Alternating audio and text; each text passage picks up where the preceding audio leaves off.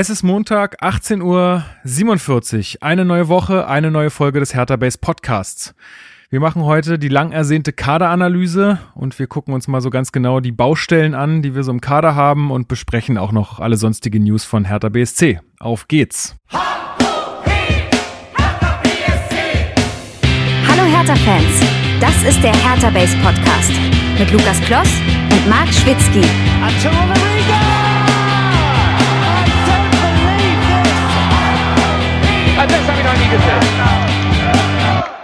Jungs, wir haben uns gerade gefragt, gab es in der Vorbereitung eigentlich schon mal ein Eckentor oder warten wir immer noch? Also gerade, ich weiß nicht, ob ihr es guckt, aber es war halt gerade eine klassische Plattenhart. Ecke viel zu kurz und scheiße. Oh, jetzt! Aber warte mal, jetzt könnte was gerd jetzt kommt live. Jetzt Pass auf, wir kommentieren das hier. Hier, der 26er, wie heißt der nochmal? Oh, jetzt Platte, Platte, Platte! Bringt er ihn rein? Oh, Ja, nee, nee, nee, vergiss wir, wir, wir berichten. Und damit herzlich willkommen zum Hertha Base Podcast. Ihr hörtet gerade Luis und Alex beim Testspiel gegen Babelsberg. Ähm, ja, dazu hören wir später noch ein bisschen mehr.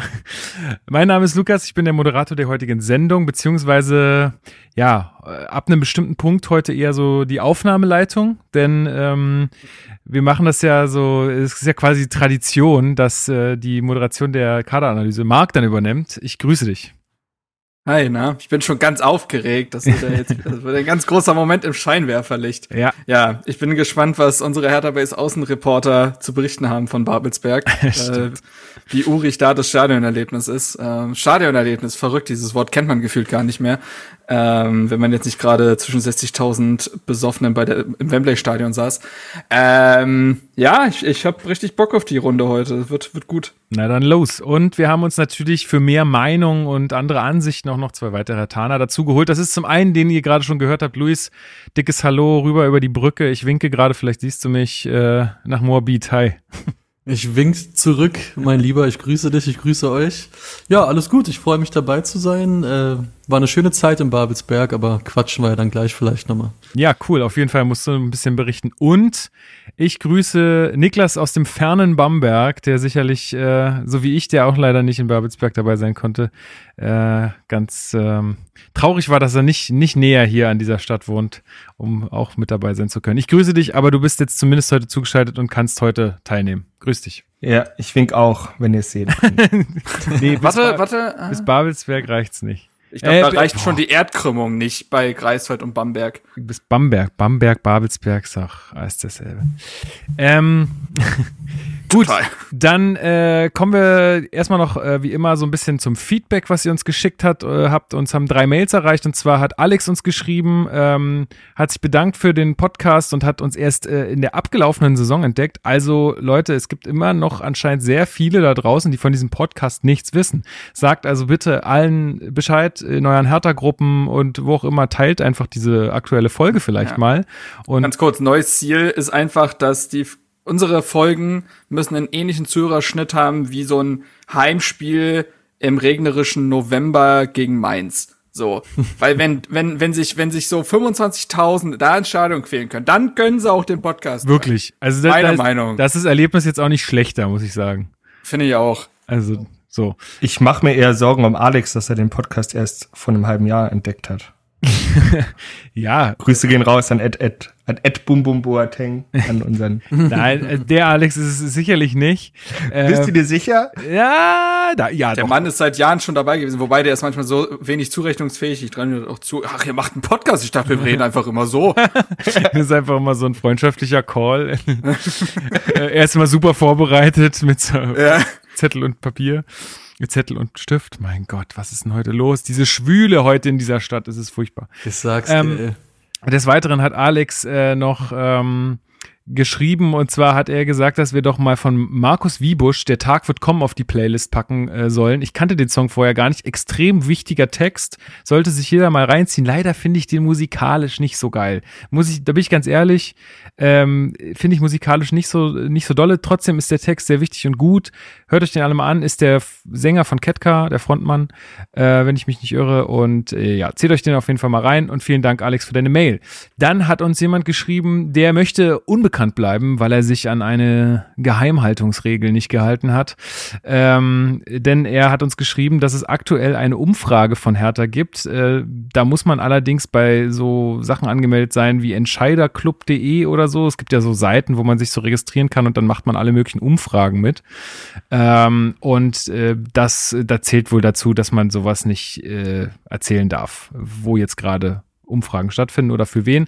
Aber ich glaube, dass das dieselbe Umfrage ist, die äh, aktuell auch die Mitglieder ausfüllen sollen. Meinst, äh, Ja, glaube ich schon. Ähm, und deswegen da auch nochmal der Aufruf, macht da alle mit, zumindest alle, die äh, Mitglieder sind. Ähm, ja, äh, weil das ist sicherlich wichtig als Grundlage auch für die weitere Hertha-Arbeit. Und ähm, ja, danke für den Hinweis äh, hier an Mr. Unbekannt oder Mr. Ich will nicht genannt werden. äh, ja, da bitte alle mal nochmal ins E-Mail-Postfach äh, gucken. Da kam, ich weiß nicht, letzte Woche irgendwann die Mail rum. Ähm, macht auf jeden Fall alle mit. Äh, es hilft Hertha auf jeden Fall weiter. Und zu guter Letzt hat noch Andreas geschrieben, äh, der hat uns tatsächlich, also noch frischerer, frischerer Hörer, der hat uns erst letzte Folge entdeckt und wir sind jetzt, also ich weiß nicht, wie das passiert ist, aber wir sind jetzt der sechste Hertha-Podcast, den er nun regelmäßig verfolgen wird. Moment, was? Der hat fünf Podcasts vor uns gehört? Scheinbar. Wie auch immer, Also er ist jetzt will- auf jeden Fall ja, ein sehr gut informierter Fan äh, in dieser Stelle. Will ich meinen. Und ähm, er fragt, ähm, also uns, beziehungsweise hat er anscheinend, also er hat so den Eindruck gewonnen, dass ähm, über Luca Netz in der letzter Zeit nicht so viel gesprochen wurde und wie es dem denn so geht, aber wahrscheinlich kommen wir dazu einfach auch später, wenn es dann im Kader einfach um die einzelnen Spieler geht, können wir ein bisschen So mehr erzählen.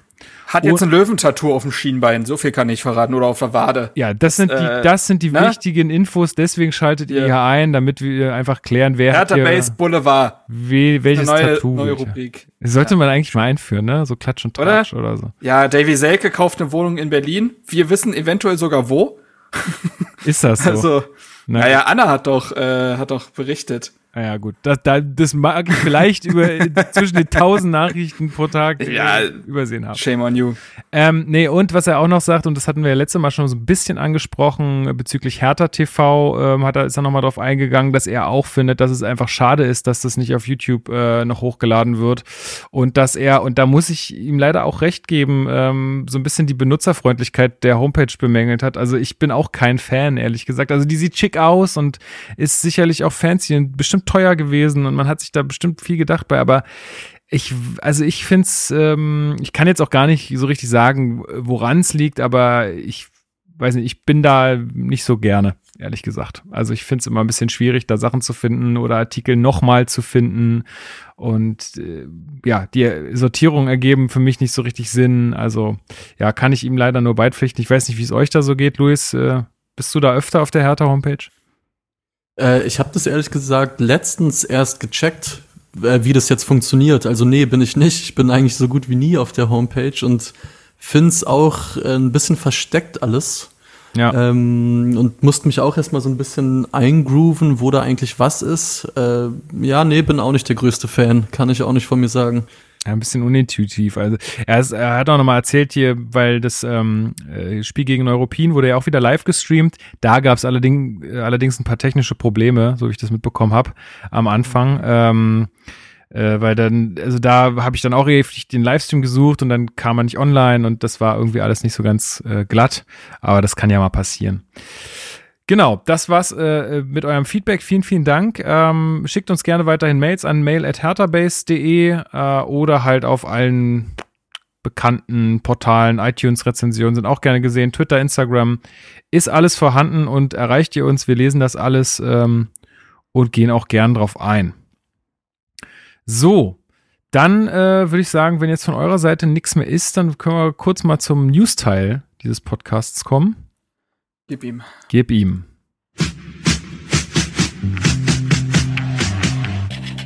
Hertha News. So, willkommen zu den Hertha News und äh, da möchte ich euch äh, aufmerksam machen auf äh, Hertha on Air, der Podcast von Her Hertha selbst, hat nochmal mit Carsten Schmidt gesprochen und auch da war Thema Projekt Goldelse. Niklas, hast du diesen Podcast bereits gehört? Leider nicht, da bin ich blank. Ich Ja. höre keine anderen Hertha-Podcasts außer. Sehr gut. Das, so, das ist Commitment, mein Lieber. Sehr, sehr, sehr gut. Aber ich muss dir auch, also ich habe ihn durchgehört. Ich weiß nicht, wie es bei den anderen ist. Nope. Auch nicht gehört, leider. Gut, dann kann ich euch sagen, passen. ihr habt nicht viel verpasst. also, irgendwie gedacht. also tatsächlich, äh, also ich glaube, für Leute, die sich jetzt vielleicht mit diesem Projekt Goldelse noch nicht beschäftigt haben, die unsere letzte Folge nicht gehört haben, äh, glaube, ist es gut. Kann man sich auf jeden Fall nochmal anhören, weil er einfach nochmal ein bisschen ausführlicher darüber erzählt. Ähm, allerdings, äh, ich glaube, wenn man unsere letzte Folge gehört hat oder auch ein bisschen was in der, in der Presse verfolgt hat, dann ähm, ist da so viel Neues nicht mit drin. Aber klar, bei äh, Interesse einfach mal reinhören. Äh, ich finde es auch ganz, äh, ganz nett, dass sie äh, ja da äh, Manne Sangel immer mit dabei haben, der, ähm, der früher viel schon ähm, für Hertha gemacht hat. Ähm, deswegen ähm, kann man da auf jeden Fall reinhören. Gut, dann kommen wir zu den Testspielen. Äh, das erste Testspiel, das etwas weiter zurückliegt, ist ähm, das Testspiel gegen MSV Neuruppin. Ein hervorragendes Sieb- 7 zu 0. Äh, Niklas, hast du das äh, Spiel verfolgen können? Ähm, beziehungsweise erzähl uns doch mal ein bisschen, was, was da abgegangen ist. Ja, ich habe ein bisschen reingeguckt tatsächlich. Ich meine, es ist halt so ein mm, Anfang der Saison Testspiel, ne? Also man will irgendwie, dass die Leute mal wieder gegen den Ball kicken, dann gibt man ihnen halt einen sehr unterklassigen Gegner, damit man irgendwie ähm, viele Tore schießen kann. Ähm, weiß ich jetzt nicht, inwieweit man viel darauf geben kann. Europapokal. Europapokal. Also ich habe mir das, ich habe mir das allgemein gefragt, so wie wie die Einschätzung von Hertha laufen wird, wenn wir jetzt zum Beispiel alle Testspiele gewinnen werden würden. Ähm, und ob Testspiele überhaupt in der Richtung aussagekräftig sind. Ja, weiß ich Bin nicht. ich aber zu keiner keiner wirklichen Antwort gekommen. Glaube ich ehrlich gesagt nicht. Nee. Ähm, da wird Das Auftreten ist das Entscheidende bei Testspielen. Ne? Also du wählst ja Testspielgegner auch auf, also solltest du zumindest danach auswählen, dass du die Sachen da trainieren willst, die du auch in der Saison brauchen wirst. Beispielsweise spielst du gegen einige halt unterklassige Mannschaften, wo du Ballbesitz haben wirst. Also bis äh, auf den FC Liverpool bist du eigentlich jeder Partie in der Vorbereitung wirst du Favorit sein ähm, und kannst dementsprechend schauen, dass du lernst, wie du mit Ballbesitz umgehst. So, und Liverpool ist dann wahrscheinlich so das eine Spiel. Dazu kommen wir auch noch, dass das äh, jetzt kurzfristig irgendwie angesagt wurde. Wird ein Spiel sein, wo du sagen kannst, naja gut, da werden wir jetzt wahrscheinlich nicht so viel vom Ball sehen, dann trainieren wir da Umschaltspiel. Und ob das jetzt aber 3 zu 1 verloren geht oder 6 zu 0 gewonnen wird, klar, das kann mit der Moral des Teams etwas machen, aber äh, letztendlich geht es nur darum, ob du die Aktion siehst, die du vorher im Training gesehen hast. Und dementsprechend ist das Ergebnis, glaube ich, relativ bums. Genau, also hier gegen Neuruppin war es ein äh, 7 zu 0 aus unserer Sicht. Äh, zweimal Selke, einmal Kade, Luke Bacchio, zweimal Cordoba und nochmal Luke Bacchio. Ähm, ja, war, glaube erwartbar. Aber ich dass glaube, das so ich, ich glaub, das war gar nicht der erste Test, oder? Gab es davor nicht noch gegen äh, Ja, aber den hatten wir Fußball schon macht besprochen. Schwarz-Rot Neustadt Dosse? Ach Gen- so, ah ja, genau. stimmt, siehst du, siehst haben du. wir in der letzten äh, Sendung schon. Also das, das liegt tatsächlich mehr als eine Woche zurück. Deswegen. Wir sind ja jetzt wieder hier richtig. in unserem gewohnten Rhythmus Ja, am jetzt wird's Start. geballert. Geht nix mehr. Genau, aber dann kommen wir doch mal zum zweiten Testspiel, was noch gar nicht so lange her ist, denn am Samstag äh, haben wir gespielt gegen den SV Babelsberg 03. Ich war leider noch mit so den Nachwehen einer äh, Impfreaktion beschäftigt, aber Luis und Alex und auch Steven haben sich auf den Weg begeben ins nahe Babelsberg und dann kann uns doch vielleicht Luis mal berichten, wie es denn so war. Wie ist es denn so, Fußball im Stadion zu sehen? Ja, das habe ich mich äh, auch gefragt. Äh, auf dem Weg zum S-Bahnhof Charlottenburg, da haben wir uns getroffen um zwei. Äh, auch noch ein paar andere Leute dabei, waren dann echt so eine nette kleine Reisegruppe.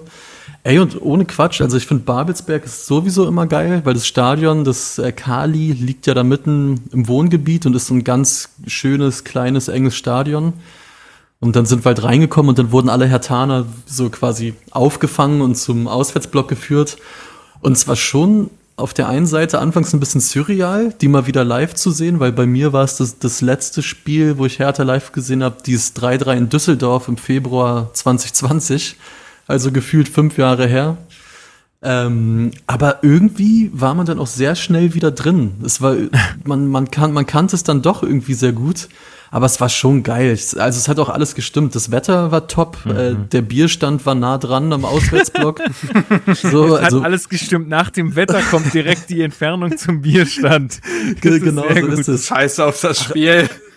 Ja, also ja, tatsächlich schon. Also ich muss jetzt sagen, wenn, wenn, wir gleich darüber reden, was man da so taktisch und so erkennen konnte, da werde ich jetzt nicht viel zu beitragen, weil ach, es war einfach schön. Man hat sich auch viel unterhalten und es einfach mhm. genossen und ich glaube, es waren schon von den tausend Leuten, die da waren, waren es sicherlich, boah, lass mich nicht lügen, 300, 400 Hertha-Fans sicher, also schon einige am Start und Stimmungsmäßig war es ein bisschen ulkig, weil da waren zwei Leute, die haben, ich glaube, einfach auf eigene Faust ein Megafon mitgebracht und dann so, so ein bisschen Anpeitscher gemacht. Äh, auf jeden Fall ein ehrbarer Einsatz, aber es war irgendwie auch ein bisschen unangenehm, weil, weil es gab auch keine Trommeln und ohne Trommeln hatte man das Gefühl, dann versandet so alles nach äh, einmal durchsingen.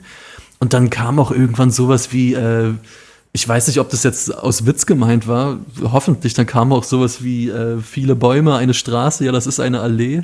Und spätestens da haben sich dann sehr viele so ein bisschen weggedreht und dachten, hui, was ist denn hier jetzt los?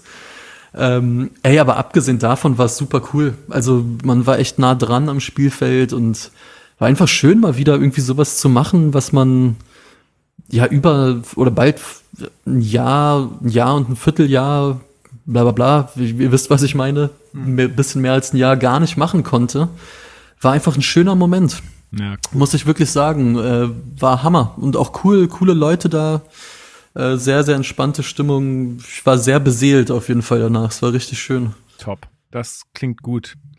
Ja, äh, zum Spiel, äh, also ich äh, hab's dann auf, auf Twitch geguckt, äh, beim Kanal von, äh, von hm. Babelsberg. Leider waren die beiden Kommentatoren äh, also relativ, also wie, äh, etwas uninformiert trifft es wahrscheinlich gar nicht. Sie waren einfach krass uninformiert. ja, irgendwie sympathische Jungs, die halt irgendwie äh, sonst, glaube ich, das Fanradio halt machen von Babelsberg ehrenamtlich. Haben sie ja öfter mal gesagt, dass sie es normalerweise auch gar nicht kennen, quasi mit Bild ja. zu kommentieren, sondern sie kommentieren eigentlich immer nur die Radiospur quasi. Äh, das ist ja jetzt irgendwie so ein Experiment, das mal auf Twitch zu äh, übertragen. Es waren auch so hm, viereinhalbtausend, äh, vier, viereinhalbtausend waren so im Stream. Ähm, aber ja, mit Hertha hatten sie es nicht so schlau gemacht. Fielen dann so Sätze wie, ach schau mal, Hertha hat ja wieder anscheinend einen Sp Hauptsponsor. Ah, ich guck mal, ah ja, Autohero. Mhm. genau. Und, äh, und Cordoba äh, hat irgendwelche Situationen geklärt, obwohl er noch gar nicht auf dem Feld stand. Und, und der ähm, Selke, ey, der ist ja riesig und so durchtrainiert. Ja, ja. Das ist ja Wahnsinn. Ist ja fit. ja, und ähm, das war alles so ein bisschen, wo du dachtest, naja, einmal kurz nochmal Transfermarkt Spielbogen oder so hättet ihr euch schon nochmal angucken können, aber sei es drum. Ähm, ja, wir hätten die Kaderanalyse halt vorher machen sollen, ne? Das äh, ist so. Da hätten sie echt, da wäre ja wirklich gar keine Frage mehr offen geblieben an der Stelle. Da hätten sie die Leute überfrachtet mit Informationen, sage ich dir. Ähm, aber nee, ähm, ja, der Kick war. Ich fand die erste Halbzeit noch ganz munter. Ähm, ich finde, du hast doch jetzt, jetzt in jedem Testspiel quasi gemerkt, dass der Gegner stärker wurde. Ja, also hast mhm. gegen einen absoluten Amateurclub angefangen und 16-0 verhauen. Äh, hast dann gegen einen Oberligisten gespielt. Europäen spielt ja in der fünften Liga, also aufgestiegen in die fünfte. Ähm, da wurde es dann schon weniger deutlich, auch wenn es auch 7 zu 0 ausgegangen ist, aber trotzdem eben neun Tore weniger gefallen. Und jetzt hattest du mit Babelsberg eben einen Regionalligisten, eine Mannschaft, die normalerweise halt gegen Herthas zweite Mannschaft spielt, die auch motiviert waren, fand ich. Ähm, und ja, ich ähm, aber nicht übermotiviert. Also ganz kurz, dieser Schwenker muss noch sein zum Spiel gegen Neuropin. Das fand ich ein bisschen drüber an mancher Stelle. Also die haben das Rupp in Neuropin wirklich sehr ernst genommen äh, mhm. an der Stelle. Da waren echt einige Fouls dabei, wo auch Dada jetzt relativ erzürnt war und dem Schiedsrichter und auch dem generischen Trainer gesagt hat, Leute, bisschen Piano ist immer noch ein Testspiel. Und bei Babelsberg war das aber alles, fand ich das alles okay. Ähm, haben gut mitgemacht und ja, die zweite Halbzeit war wiederum halt komplett zum gähnen. Ja, Niklas, hast du es auch verfolgt? Ganz, ganz kurz. Also ja, nicht, nicht wirklich viel dazu sagen. Nee, war jetzt auch nicht, äh, war jetzt auch wirklich kein Fußball-Leckerbissen. Babelsberg ist sogar in Führung gegangen, aber dann hat das Hertha dann doch äh, ab einem gewissen Punkt in die Hand genommen und dann, äh, ich habe auch nur so mit einem halben Auge. Dennis. Jaschemski auf Davy Selke ist die neue Traumkombination. Ja, Glaube ich, in Ich jedem hab- Spiel stimmt, ist ein stimmt, Tor ja. nach dieser Kombi gefallen. Ähm, wobei man eben auch dazu sagen muss, ich glaube halt, da werden wir auch gleich zu äh, sprechen noch kommen, ich glaube halt trotzdem nicht, dass Dennis Jaschemski in der nächsten, also jetzt in der kommenden Saison eine Profiminute für Hertha spielen wird. Ich glaube, dem wird's eher noch mal irgendwo hinziehen, aber äh, in der Vorbereitung ist er zumindest einigermaßen auffällig. Ich glaube aber auch, weil Hertha so ein Stück weit die Flügelspieler fehlen und stellst du halt irgendwie auf, weil du ja jede Halbzeit eine andere Mannschaft komplett aufs Feld schickst. Ähm, aber es kommen halt auch viele Junge zum Einsatz, ne? Also der Linus Gechter beispielsweise, den ich auch äh, jetzt gegen Babelsberg echt in Ordnung fand. Also ist ein 17-jähriger Innenverteidiger, der mit 16 schon U19 gespielt hat und jetzt halt, wie gesagt, das ganze Trainingslager mitmacht. Und ich finde den echt sehr in Ordnung. Also als Notnagel, wer weiß. So hat's ja mit einem Torunariga und einem, weiß nicht, Florian Bark, man erinnere sich, hat das ja alles auch mal so angefangen. Ähm, Warum hast du gesagt, der ist 17? Der ist 17. Der ist ein ganz schönes Krass. Vieh dafür, ne? Ich wollte gerade sagen, ja, komplett. Ich, also ich muss sagen, ich habe von dem davor noch nie gehört. Ich wusste gar nicht, wer das ist, als der auf dem Rasen stand. Äh, der, also der sieht nicht aus wie 17, Wahnsinn. Ja, Krass. deswegen, also ähm, der macht einen recht reifen Eindruck. Ähm, Jonas Michelbrink hat gespielt, Wertmüller hat gespielt, ne? also die machen ja alle jetzt gerade ordentlich mit. Ähm, und mal gucken, für wen es dann auch reicht, dann vielleicht in der Bundesliga ein paar Mal dabei zu sein, wie zum Ende, Ende, hin der Saison, weil so jemand wie Martin Winkler beispielsweise oder Jonas Dirkner, die ja ihre Bundesliga-Debüts gefeiert haben, die sind ja gar nicht mit ins Trainingslager gereist. Ähm, also ja, mal gucken. Ja, wird mal abwarten müssen. Genau, dann ähm, geht's dann also ins Trainingslager wieder ab dem 25.07. bis 1.08. hat man letztes Mal schon gesagt, nach Leogang in Österreich. Äh, und am 29.07. hast du auch schon gesagt, Marc, äh, trifft man dann auf den Liverpool FC um 20.20 Uhr. 29. 29. Hast du hab ich- 27? 29. Achso, dann habe ich, na, gut, dann habe ich nicht ver, äh, Ja, oder? sorry. Kann ja. auch sein, dass ich mich versprochen habe. Das kommt vor.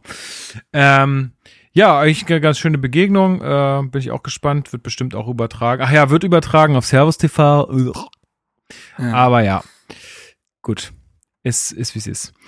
Ähm, und dann haben wir noch eine Sache. Äh, Arne Friedrich ähm, hat jetzt so ein bisschen, weil wir letztes Mal, glaube ich, letzte Folge war das, so ein bisschen spekuliert haben über Nello Di Martinos Zukunft. Ähm, und äh, was hat Friedrich da gesagt, Marc? Ja, es ist ja sowieso das äh, immer wieder kommt das irgendwie so random auch auf Social Media auf, dass jemand mal fragt, naja, was ist eigentlich mit Nello? Weil ja auch der Teammanager ausgetauscht wurde im Zuge der Bobic-Verpflichtung. Der hat ja ganzen Stuff mitgebracht und auch ein Teammanager war dabei. Die Rolle, die bislang Nello Di Martino halt inne hatte. Ähm, und der wurde jetzt halt mal auf Twitter angesprochen, also Arne Friedrich, nicht Nello Di Martino. Ich glaube nicht, dass der Twitter hat. ähm, wurde mal gefragt, wie sieht's denn aus?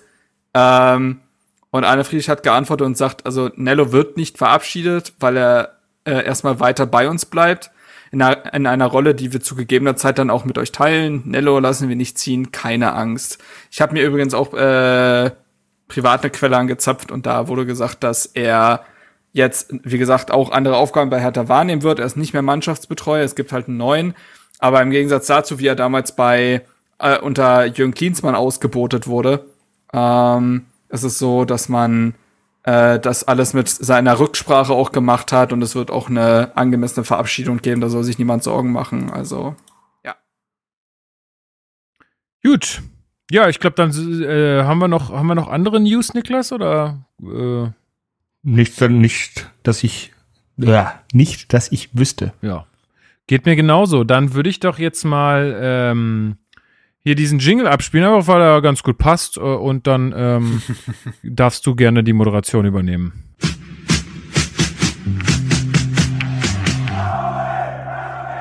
Spielanalyse. ja, in dem Fall Spiel-R-Analyse. Ich bin übrigens sehr traurig, dass Anna doch nicht konnte, weil Spiel-Analyse, also das wäre eigentlich ihre Folge gewesen. Aber naja, gut. Sei es Ey, drum. fuck, ey. Das ist nicht dein Ernst. Da gebe ich dir Ich einmal die, die hier die Verantwortung und du machst Zügel gleich so ein gleich mal so ein Opener. Ich glaube, ich spinne. Naja, Ja. gut. Irgendwann musste mal Urlaub sein, dann war ich eine ganze Folge alleine und dann, naja. Es gibt auf. irgendwo in der langen Hertha-Base-Historie gibt es eine Hertha-Base-Folge, die ich komplett alleine aufgenommen habe. Da wollte ich einfach sagen, eine halbe Stunde bis, bis 45 Minuten einfach vor mich hin. Ja, da war ich Oder in Amerika. Ja, da wurde aber auch durchaus gelobt damals. Den Leuten ging es nicht auf den Sack, da war ich auch erstaunt. naja. Gut. Ähm, ja, worum soll es heute gehen, haben wir ja schon gesagt. Kaderanalyse. Wir gehen Position für Position durch. Schauen uns an, wie ist da das Kräfteverhältnis zwischen den einzelnen Spielern? Äh, ist die Position noch zu verstärken oder sollte sogar eher jemand abgegeben werden? Generell werden wir da sicherlich auch die aktuellen Gerüchte so ein bisschen mit reinnehmen, die aktuellen Entwicklungen im Kader und werden dann am Ende quasi zusammenfassend einmal abgeben. Ähm, wir legen das quasi Arne Friedrich und Freddy Bobic auf den Tisch hier. Schaut mal, äh, haben die Analyse schon mal für euch gemacht, müsst ihr euch gar nicht mehr um so viel kümmern. Auf diesen Positionen sollte doch noch was passieren. So, und ähm, genau, dafür, wie gesagt, gehen wir jetzt jede Position durch. Ich werde vorher einfach so ein paar Grunddaten sagen, also wer spielt überhaupt für diese Position, wie sieht's da vertraglich aus? Kann ja sein, dass da ein Vertrag in einem Jahr ausläuft oder solche Geschichten. Und dann reden wir einfach ein bisschen drüber, wie die Saison vielleicht äh, die letzte für die gelaufen ist ähm, und was man glaubt, wie sich's in der kommenden Saison gestalten könnte. Ähm, dementsprechend fangen wir ganz chronologisch an. Ach so, ein Hinweis noch. Wir haben diese ganze Kaderanalyse. Äh, haben wir auch schon in schriftlicher Form gemacht. Äh, findet ihr auf unserer Website herterbase.de. Findet ihr das auch zu jeder Position einmal durchgegangen, ähm, dass äh, sich da unsere Redakteure hingesetzt haben und jeweils eine Position und sich angeschaut haben. Also wenn euch das hier nicht reicht und ihr noch zusätzliche Gedanken haben wollt oder das alles nochmal in schriftlicher Form haben wollt, dann schaut vorbei. So, dann fangen wir mal an, ganz chronologisch von hinten nach vorne und dementsprechend fangen wir an im Tor.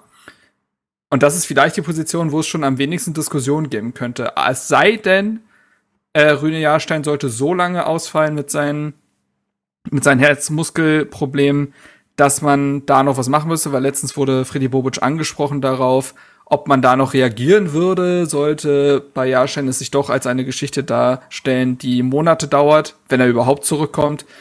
Dann hat er gesagt, würde man wohl noch mal reagieren, aber man wartet natürlich einfach mal ab.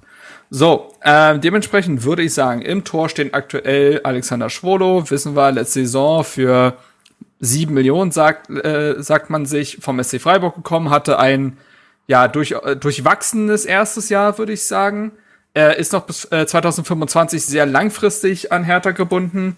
Und da können wir gleich mal drüber sprechen, ob sich daran irgendwas ändern wird an, seiner, an seinem Status ist Nummer eins. Wie gesagt, Jüne Jahrstein vor kurzem erst seinen Vertrag verlängert bis 2023, aber da ist die körperliche Komponente so eine Sache. Als dritten Torhüter hat man Nils Körber noch ein weiteres Jahr, also bis 2022 gebunden. Ähm, die aktuelle Nummer drei und theoretisch hat man noch Marcel Lotka, der gerade ja mit im Trainingslager dabei ist, weil Jahrstein eben fehlt. Ähm, der ist U-Keeper Polens und wird dann Stammkeeper der zweiten Mannschaft sein, denke ich mal. Ähm, ich würde einfach mal sagen, dann fangen wir einfach mit äh, Niklas an. Glaubst du, dass sich auf dieser Position noch irgendwas tun wird? Hast du da irgendwelche Zweifel daran? Glaubst du, dass Alexander Schwolo eine bessere Saison spielen wird als die letzte? Ähm, der hat ja heute auch noch ein Interview gegeben im Kicker. Lass uns mal da deine Gedanken hören. Also zunächst hat ja Schwolo, wenn er gespielt hat, eigentlich immer gut gespielt. Er hat ja sich keinen, keinen eklatanten Fehler geleistet. Es war halt, lag ja dann viel an der, an der Abwehrmannschaft vor ihm, dass er teilweise so viele Tore kassiert hat, aber dann auch nachdem sich Jahrstein ähm, ja raus war und Schwolo wiedergekommen ist, hat er ja sofort abgeliefert. Also ich glaube, er hat sich da die Nummer eins sehr verdient. Mm, Ich glaube, was man vielleicht sagen könnte, man müsste jetzt keinen dritten Torwart holen, meiner Meinung nach. Wenn Jahrstein jetzt komplett rausfallen würde, weil du hast mit Körber und Lotka zwei gute Nummer zwei, äh, zwei beziehungsweise Nummer drei. So, das, das geht. Die Gefahr, die ich allerdings sehe, wenn Jahrstein länger ausfällt und dann niemand geholt würde, dass es dann keinen wirklichen Konkurrenzkampf auf der Position gibt. Da muss man gucken, inwieweit man das auch nach innen kommuniziert, inwieweit man auch so eine Konkurrenzsituation schaffen möchte, weil zu viel Konkurrenz will man dann natürlich auch vielleicht auch nicht haben. Also das würde ich noch als Gefahr sehen, aber ich würde jetzt grundsätzlich, wenn Jahrstein nicht zurückkommen sollte, nicht viel Geld in die Hand nehmen, um da irgendwie ähm, noch jemanden zu verpflichten. Ja. Luis, siehst du da irgendwas anders? Nee, gar nicht, ehrlich gesagt. Ich finde, im Tor ist Hertha gut aufgestellt. Ich finde Schwolo klare Nummer eins. Hat auch, äh, auch wenn es jetzt noch nicht viel heißt in Babelsberg, ein Ding richtig schön aus dem Winkel gefischt Stimmt, auf jeden Fall. stimmt. Ähm, ich glaube, der wird eine deutlich bessere Saison spielen, weil, ja, ich meine, wenn du letztes Jahr deine erste Saison bei Hertha hattest, dann ist es auch einfach echt nicht so dankbar, in dieses Karussell da reinzukommen. Ich glaube, jetzt mit Paul, der auf ihn baut, ähm, wo jetzt absehbar ist, dass das alles ein bisschen ruhiger wird und konstanter wird, glaube ich, wird an Schwolo äh, wird es nicht liegen. Ich glaube, der wird eine Top-Saison spielen und ich finde, wenn Jahrstein fit ist, hat man eine absolut gute, veritable Nummer zwei. Also im Tor mache ich mir überhaupt gar keine Gedanken. Ich finde, da sieht Hertha richtig gut aus. Und Schwolo ja auch jemand, der einfach auch als, äh, als Führungsspieler wichtig ist, Lukas, ne? Ja, äh, habe ich ja schon öfter hier gesagt, ne? Ist ja einfach auch eine, eine sehr ähm, eloquente Person, glaube einfach ein guter Typ auch äh, für die Kabine. Ich glaube auch, dass du nach einem so, nach so einem ganzen Jahr und vor allem nach so einem turbulenten Jahr jetzt dann voll angekommen bist. Äh, man hat ja auch gesehen, wie sich seine Leistungen dann ähm, auch nach dem Tor äh, Torwarttrainerwechsel auch so ein bisschen gesteigert haben, äh, haben wir ja auch so ein bisschen bemerkt. Also vielleicht ist da auch eine bessere Harmonie gewesen. Das muss man jetzt mal abwarten, auch mit dem neuen Torwarttrainer, wie das dann funktioniert. Aber ansonsten sehe ich das genauso wie bei der anderen. Also da führt kein Weg an Schwolo vorbei. Hoffen wir einfach, dass er verletzungsfrei bleibt. Und dann äh, haben wir da äh, eine super Besetzung. Und ich bin auch der Meinung wie Niklas, da muss man jetzt nicht unbedingt noch was tun. Also ja, seh, also dafür haben wir wirklich einfach zu gute Talente im Verein. Ja, also ich ähnlich. Ich finde, man darf da Nils Körber auch nicht unter Wert verkaufen. Der hat äh, ein herausragendes Jahr bei Osnabrück gehabt, hat sich dann ja leider verletzt, sodass er diese Zweitligasaison nur so teilweise mitgespielt hat. Aber davor war er der beste Keeper der dritten Liga. Ähm, das heißt, er wird schon Ball halten können. Ne? Also ähm, das muss man schon sagen. Und ich glaube, Marcel Lotka scheint jetzt nicht der schlechteste zu sein. Also ich finde auch, dass es da jetzt nicht, dass man da jetzt nicht eine riesen Baustelle eröffnen müsste.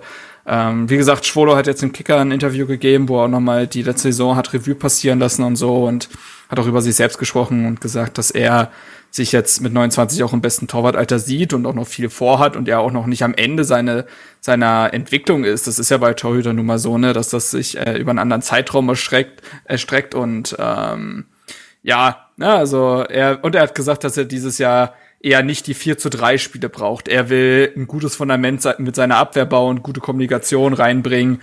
Und ähm, ich glaube, das passt schon alles. Ja. Daran werden wir ihn messen. Daran werden wir ihn messen lassen, wenn dann Hertha nur noch Spektakelsiege holt. So. ähm, aber Teuter, haben wir schon angesprochen, sind eben abhängig davon auch, wie die Kommunikation mit äh, der Vordermannschaft läuft. Ein voran mit den Innenverteidigern. Da würde ich dann auch weitermachen wollen. Ähm, in, in der vergangenen Saison hat Hertha unter Bruno Labbadia erstmal mit einer klassischen Viererkette angefangen. Ähm, da hat Niklas Stark ja auch noch längere Zeit als Sechser gespielt. Man erinnere sich, auch das wirkt irgendwie lange her.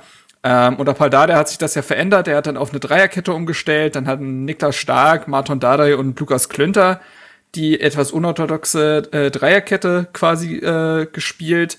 Derek Boyata als Kapitän ja in die Saison gegangen, nachdem er erst zu, ein Jahr zuvor gekommen war, aber aufgrund seiner Leistung war, äh, war er war ja der beste Hertaner der Vorvorsaison, ähm, hat er dann das Kapitänsamt bekommen, hat sich dann ja aber verletzt und dann auch ein Stück weit ins Ausgeschossen mit dieser Geschichte, dass er dann äh, an, also als er noch ansatzweise verletzt war, zur belgischen Nationalmannschaft gereist ist, sich dort, äh, dort hat er ein halbes Spiel gemacht, kam wieder und hat sich im ersten Training bei Hertha das, äh, die Verletzung geholt und konnte in einem Abschiedskampf kaum noch eingreifen.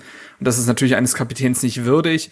Ähm, man kann jetzt halt schon sagen, das hat sich ja heute ereignet, dass Omar Alderete, der vor einem Jahr gekommen ist, den Verein wieder verlassen hat. Er hat sich zum FC Valencia ausleihen lassen. Äh, allen Berichten zufolge ist es so, dass Hertha eine Kaufpflicht eingebaut hat. Diese ist aber nur optional. Das sollte, also sollte der FC Valencia das internationale Geschäft in der kommenden Saison erreichen, muss äh, Omar Alderete für sieben bis siebeneinhalb Millionen fest verpflichtet werden. Ähm, das würde etwas, etwas mehr sein, als damals Hertha für ihn bezahlt hat an den FC Basel. Man muss aber dazu sagen, dass der FC Valencia letzte Saison 13. in der in La Liga geworden ist. Ich weiß nicht, ob das so wahrscheinlich ist, aber sagen wir mal, die erreichen das nicht und Alderete überzeugt trotzdem, dann wird man trotzdem, denke ich mal, verhandeln. Sprich, aktuell hat man mit Torunariga, Stark, Boyata und Dade vier Innenverteidiger im Kader. Boyata wird den Verein wohl, vielleicht, wir werden sehen, auch noch verlassen, hat noch ein Jahr Vertrag. Es sieht nicht danach aus, als würde man ihn verlängern und dann ergibt das durchaus Sinn, für ihn nochmal eine Ablöse zu erzielen. Zumal, wenn du als Kapitän abgesetzt wirst, meistens ja sowieso nicht mehr äh, wirklich in Teams ins Team findest. Ähm, Lukas, wie findest du Hertha denn jetzt gerade in Verteidigung aufgestellt? Also besonders wenn du halt guckst, wie die linke und die rechte Verteidigerposition äh, gerade besetzt ist, auch in der Tiefe. Ähm, wenn jetzt Boyata beispielsweise noch gehen würde, ähm, wen würdest du da in der Startelf sehen und glaubst du, dass man da noch was machen muss? Also ich finde, dass die Innenverteidigung gefällt mir auch so von den Typen her ziemlich gut bei Hertha. Also ich finde mit Stark, Torunariga, Dardai, da ist ja Stark sogar noch der Älteste. Also Martin Dardai ist ja so ein bisschen die Entdeckung der letzten Saison gewesen. Der, den haben wir alle ziemlich gefeiert. Äh, Boyata hatte ja dann auch in den letzten Spielen nochmal gute gute Ansätze. Äh, Torunarega eh, der hatte ja auch eine Covid-Infektion. Äh, da war ja auch lange nicht klar, wie ihn das irgendwie noch beutelt, aber auch mit guten Spielen. Niklas Stark eh mit einer sehr starken Saison wieder, äh, nachdem er echt ja lange Zeit irgendwie so ein Loch hatte und stagniert ist. Äh, also der kann echt nochmal wachsen. Also ich finde, wenn Boyata jetzt noch gehen sollte, ich bin ehrlich gesagt sogar am überlegen, ob man nicht fast sogar noch zwei Leute bräuchte. Also weil man hat gesehen, wie die letzte Saison also da hast du schon geknapst manchmal. Ähm, wenn da viel Verletzungssorgen sind, gerade auf der Innenverteidigerposition, da geht's ja doch manchmal schon zur Sache. Also ich weiß nicht, äh, wie Kader da sonst so bestückt sind, äh, ob vier Innenverteidiger so die Regel sind oder ob man vielleicht Aha. sogar noch, vielleicht auch jemand aus der Jugend oder so dann genau. äh, nehmen kann. Da würde ja, da würde ja ein Linus Gechter, ne, okay. ähm, ja würde quasi da als Notnagel, würde ich jetzt mal sagen, dadurch, dass er ja. die gesamte Vorbereitung mitmacht, äh, würde dazu dienen. Auch ein Jonas Dirkner, der gegen Hoffenheim äh, debütiert ist, kann in Verteidigung spielen. Also ich denke mal, das wären dann so Spieler, die, wenn es wirklich komplett äh, brennt in der Innenverteidigung, durchaus eine Option wären. Plus eben Lukas Klünter, der das ja schon gespielt hat, der eher jemand ist für eine Dreierkette, ganz klar, aber der zumindest auch da eine Alternative wäre als Notnagel. Ähm, Luis, ähm, wie siehst du denn Hertha dort auf der Position, Position äh, aufgestellt? Würdest du, ähm, wer, wer, wer wäre für dich gesetzt und ähm, wenn Boyata geht, ähm, glaubst du, dass Hertha da nochmal tätig werden würde? Glaube ich mit einem Fall. gewissen äh, Bruder eines Spielers, der schon im Kader ist. Exakt. Äh, Glaube ich auf jeden Fall und bin auch der Meinung, dass man es auf jeden Fall tun müsste. Sprich, wenn Boyata geht, dass man noch einen Spieler nachverpflichtet. Du, wenn es Jerome Boateng wird, ich würde mich nicht wehren, ich wäre nicht sauer, wenn der auch noch kommt. Ganz generell finde ich allerdings mal davon ausgehend, äh, Boyata verlässt Hertha noch, wonach es ja, glaube ich, jetzt schon so ein bisschen aussieht ja, mit Niklas Stark, John Turenariga, Martin Dardai und ja, so ein bisschen Lukas Klünter, wenn man ihn da noch reinzieht, ist Hertha, finde ich, gut besetzt, aber jetzt auch nicht viel mehr. Also ich mag alle vier Spieler gerne, aber wenn ich ehrlich mit mir bin, finde ich, ist das jetzt äh, auch nicht wirklich viel mehr als Bundesliga-Durchschnitt. Ich weiß nicht, ob ich da in euren Augen zu hart mit ins Gericht gehe, aber vor allem wenn man überlegt, was Jordan ja auch leider für eine Verletzungsanfälligkeit mitbringt, wäre mir das auf Dauer zu dünn. Also mir würde da ein Spieler noch fehlen, der vielleicht die Qualität von einem Boyata mitbringt oder zumindest, weiß ich nicht, von einem Niklas Stark, einfach ein sehr gestandener Innenverteidiger. Der würde mir in dem Konstrukt noch fehlen. Ich glaube also auf jeden Fall, wenn Boyata geht, brauchst du mindestens einen anderen Spieler und ich würde mich freuen, wenn es ein erfahrener Innenverteidiger ist, der vielleicht die Liga auch schon ganz gut kennt. Ähm, aber ja, ich, äh, jetzt wo ich den Kader auch so ein bisschen vor mir sehe, ich, wir sind da gut besetzt, finde ich, aber auch nicht so wahnsinnig viel mehr, wie gesagt. Und ich mache mir jetzt keine großen Sorgen. Irgendwie so eine Innenverteidigung, Martin Dardai, Niklas Stark oder Martin Dardai und John Tonaria kann ich hundertprozentig mit leben. Ist jetzt aber auch nichts, womit du automatisch um die Europa League spielst, finde ich. Ich weiß nicht, wie, wie ihr das seht. Nee, aber ich glaube, für dieses Jahr reicht's definitiv. Ich glaube, die Ansprüche sind ja auch nicht so hoch. als dass, dass, Ja, dass man da irgendwie was noch bräuchte. Und ich glaube schon, also wenn Boyata geht, sollte man sich wirklich um ein Upgrade bemühen. Also dann sollte man vielleicht auch gucken, dass man vielleicht sogar noch jemanden auf dem Level oder über dem Level von Boyata kriegt. Mhm. Ja, ja. Derek Ja, zum Beispiel. Exakt. Ja, oder Rodney oder KK. Ne, Hertha hatte schon immer ein Auge für ganz spezielle Innenverteidiger. War Heitinga nicht Ähm, auch ein Innenverteidiger? Na ja, klar, aber was für klar. einer, du. Ich werde mich für immer, ich werde mich für immer an seinen Shit-Talk gegen den SC Freiburg erinnern vor dem Freistoß. Das, äh, Stimmt. oder als ich, das war in der Zeit, wo ich beim Tagesspiegel in der Sportredaktion ein Praktikum gemacht habe und auf einer Hertha-PK dabei war. Ähm, und äh, die Spieler fuhren zum Training vor damals. Und alle kamen so in ihren Dienst-Audis, ne? Und äh, einer kam in so einem, ich weiß, ob, ich weiß nicht mehr genau, ob es jetzt ein Lamborghini war oder ähnliches, aber ähm, das war äh, Johnny Heitinga. Komplett im Star-Faktor-Modus da unterwegs. Ähm, naja, aber ja, ähm, ich, das Ding ist, dass du alle lieben gerade Martin Dardai und ich auch. Ähm, Auch Kevin Prince Boateng hat er letztens zu ihm, äh, hat er letztens gesagt, ey, ich bin hier gefühlt fünf Minuten dabei und man sieht sofort, was der Junge kann. Wir reden aber von einem 19-Jährigen. Und es ist nun mal so, wenn das nicht absolute Wunderkinder sind, dann kommt irgendwann das Loch. So, dann kommt irgendwann dieses erste Loch. Da waren alle drin irgendwie. Und dann hast du wieder genau das Problem, das du mit Jordan Torunariga hast, wo wir nicht wissen, ob er das auffangen kann, allein aufgrund seiner körperlichen Probleme, die er oftmals mitbringt. Nicht, weil er es nicht könnte. Ich finde zum Beispiel, dass Torunariga jetzt in diesen Testspielen, auch wenn das unterklassige Gegner waren, durchaus wieder fitter wirkte und Ja. irgendwie präsenter. Ja, auf also das, Fall, das, ja. das fand ich so das Ding, dass Torunariga hat immer auch von seiner Präsenz gelebt. Ähm, und die hatte er zum Ende hin einfach überhaupt nicht mehr. Und ähm, das wirkt jetzt wieder anders. Auf der anderen Seite sprechen wir aber von einem Torunariga, der jetzt zu Olympia reisen wird. Also auch äh, das äh, zweite Trainingslager überhaupt nicht mitmachen wird und erst quasi zum Bundesliga-Start wieder da sein wird. Keine Ahnung, wie das für seinen Körper ist. Ähm, auch wenn es mich für den Jungen freut, dass er wieder in diesem ganzen DFB-Umfeld irgendwie gesehen wird. Ich glaube, das hat er sich grundsätzlich verdient. Aber ja, ähm, Niklas, hast, äh, wie findest du Hertha dort aufgestellt? Ähm, vielleicht auch, wenn man sieht, dass Hertha ja zum Ende der Saison ja eine Dreierkette gespielt hat. Ich glaube zwar, dass Paul Dardai jetzt wieder mehr auf eine Viererkette setzen wird, aber es ja durchaus das Potenzial geben wird in manchen Partien gegen Bayern oder Dortmund oder so, dass man sagt, da wollen wir kompakter sein, da wollen wir eine Fünferkette spielen. Reicht das aus, was da gerade ist? Und würdest du wirklich jemanden, weil es jetzt gerade reingeworfen wurde, jemanden holen, der sogar besser ist als Boyata, weil Niklas Stark als, ich denke mal, auch als Kapitän in die Saison gehen wird und du ihn vielleicht gar nicht so herausfordern möchtest? Waren jetzt viele Fragen auf einmal. Ich bin neu im Moderationsgame. Also ich würde selbst, wenn Boyata bleibt, definitiv noch jemanden holen. Einfach aufgrund der Verletzungsanfälligkeit, beziehungsweise wenn du dann halt Dreierkette spielst und ob du Dreierkette spielst, hängt ja von ganz vielen Faktoren ab. Zum Beispiel, ob du gute Flügelspieler bekommst, dass du vielleicht, also dass du die Seiten doppelt besetzen musst ähm, oder kannst. Also dann ist ein Innenverteidiger auf der Bank zu wenig und ähm, wenn Boyata geht, brauchst du meiner Meinung nach zwei Leute.